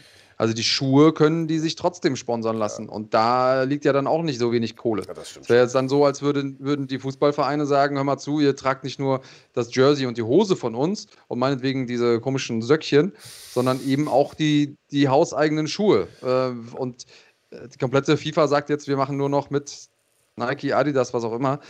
Vielleicht kann man so mal vergleichen. Ja, ja. ja, nee, du, ich bin, ich bin ja bei dir. Also ich unterschreibe ja alles, was du sagst. Ich will nur sagen, äh, es ist nicht unüblich in anderen Sportarten, dass man, also klar muss man die Teams unterscheiden, so glaube ich auch, aber äh, letztlich könnte man ja trotzdem sagen, alle bei Real Madrid haben weiße, äh, weiße, weiße Trikots und jeder packt sich aber noch einen eigenen Sponsor auf dem Ärmel oder sowas. Das ist halt auch nicht erlaubt, äh, sondern da behalten sich die Clubs bzw. die Verbände schon die äh, Vermarktungshoheit vor, äh, dass es nicht so unüblich ist. Ja? Also in der NBA beispielsweise ist es ja genauso, ja, auch die haben Schuhdeals aber ne, letztlich ist ja das, was am sichtbarsten ist, schon das, was auch oben am Körper hängt. Ähm, also ich kann kann das schon irgendwo verstehen, dass die UFC sagt, wir wollen das einheitlich machen, wir wollen einen einheitlichen Look und wir wollen die Vermarktung übernehmen, aber ich finde, man sollte denn vielleicht das auch irgendwie anders kompensieren. Es ist ja eigentlich so angedacht, dass das Geld, was durch den Deal reinkommt, eins zu eins an die Kämpfer ausgeschüttet wird. Ich weiß gar nicht, ob das so ist, da müsste man mal nachschauen, äh, mal nachgucken. Äh, ich glaube, ich habe das sogar schon mal recherchiert. Also, weil da kommen ja, was ich, wenn da jetzt Summe X 40 Millionen kommen rein, dann müssten die ja diese 40 Millionen eins zu eins ausschütten. Das weiß ich nicht. Da müsste man mal gucken, ob das tatsächlich der Fall ist. Das ist vielleicht mal eine Aufgabe für, ein, für die nächste Sendung. Machen wir Faktencheck, wie wie bei Plasberg äh, und, und, prüfen das ah. mal, äh, weil du hast natürlich mit einem ah, Kader, von, einen Kader von 500 Kämpfern, äh, da sind natürlich dann die 20 Mille oder wie auch immer, äh, was die da verdienen an dem Deal, sind ja auch schnell weg dann. Ja, das muss man einfach sagen. Wenn, ah. Selbst wenn es nur 4000 pro Nase sind, kommt bei 500 Kämpfern trotzdem ein bisschen was zusammen. Und da äh, es ja auch einige gibt, die mehr kriegen, äh, muss man mal durch. Ich glaube, es gibt dazu einen relativ guten Artikel. Ich glaube, ich habe den auch schon mal gelesen. Ich weiß noch nicht mehr genau, was drin steht. Ähm, checken wir mal ab bis nächste Woche. Ansonsten würde ich sagen, sind wir für heute durch. Ja. War eine spannende Sendung, auch ohne UFC äh, an diesem Wochenende. Dafür, wie gesagt, falls ihr sozusagen auf Kampfsport in Zug seid und es noch nicht gesehen habt, äh, holt gerne Brave nach. Riesenveranstaltung, Brave 50, äh, zwei deutschsprachige Kämpfer dort auf der Card. Äh, jede Menge extrem äh, interessante Kämpfe, geile Finishes, äh, ein K.O. of the Year Contender definitiv mit einer Mischung aus High Kick und Spinning Backfist. Sieht man auch nicht alle Tage. Ähm, ansonsten war es das erstmal von uns in diesem Sinne. Bleibt gesund und bleibt cremig. So ist es. So, Leute, ich. Oh.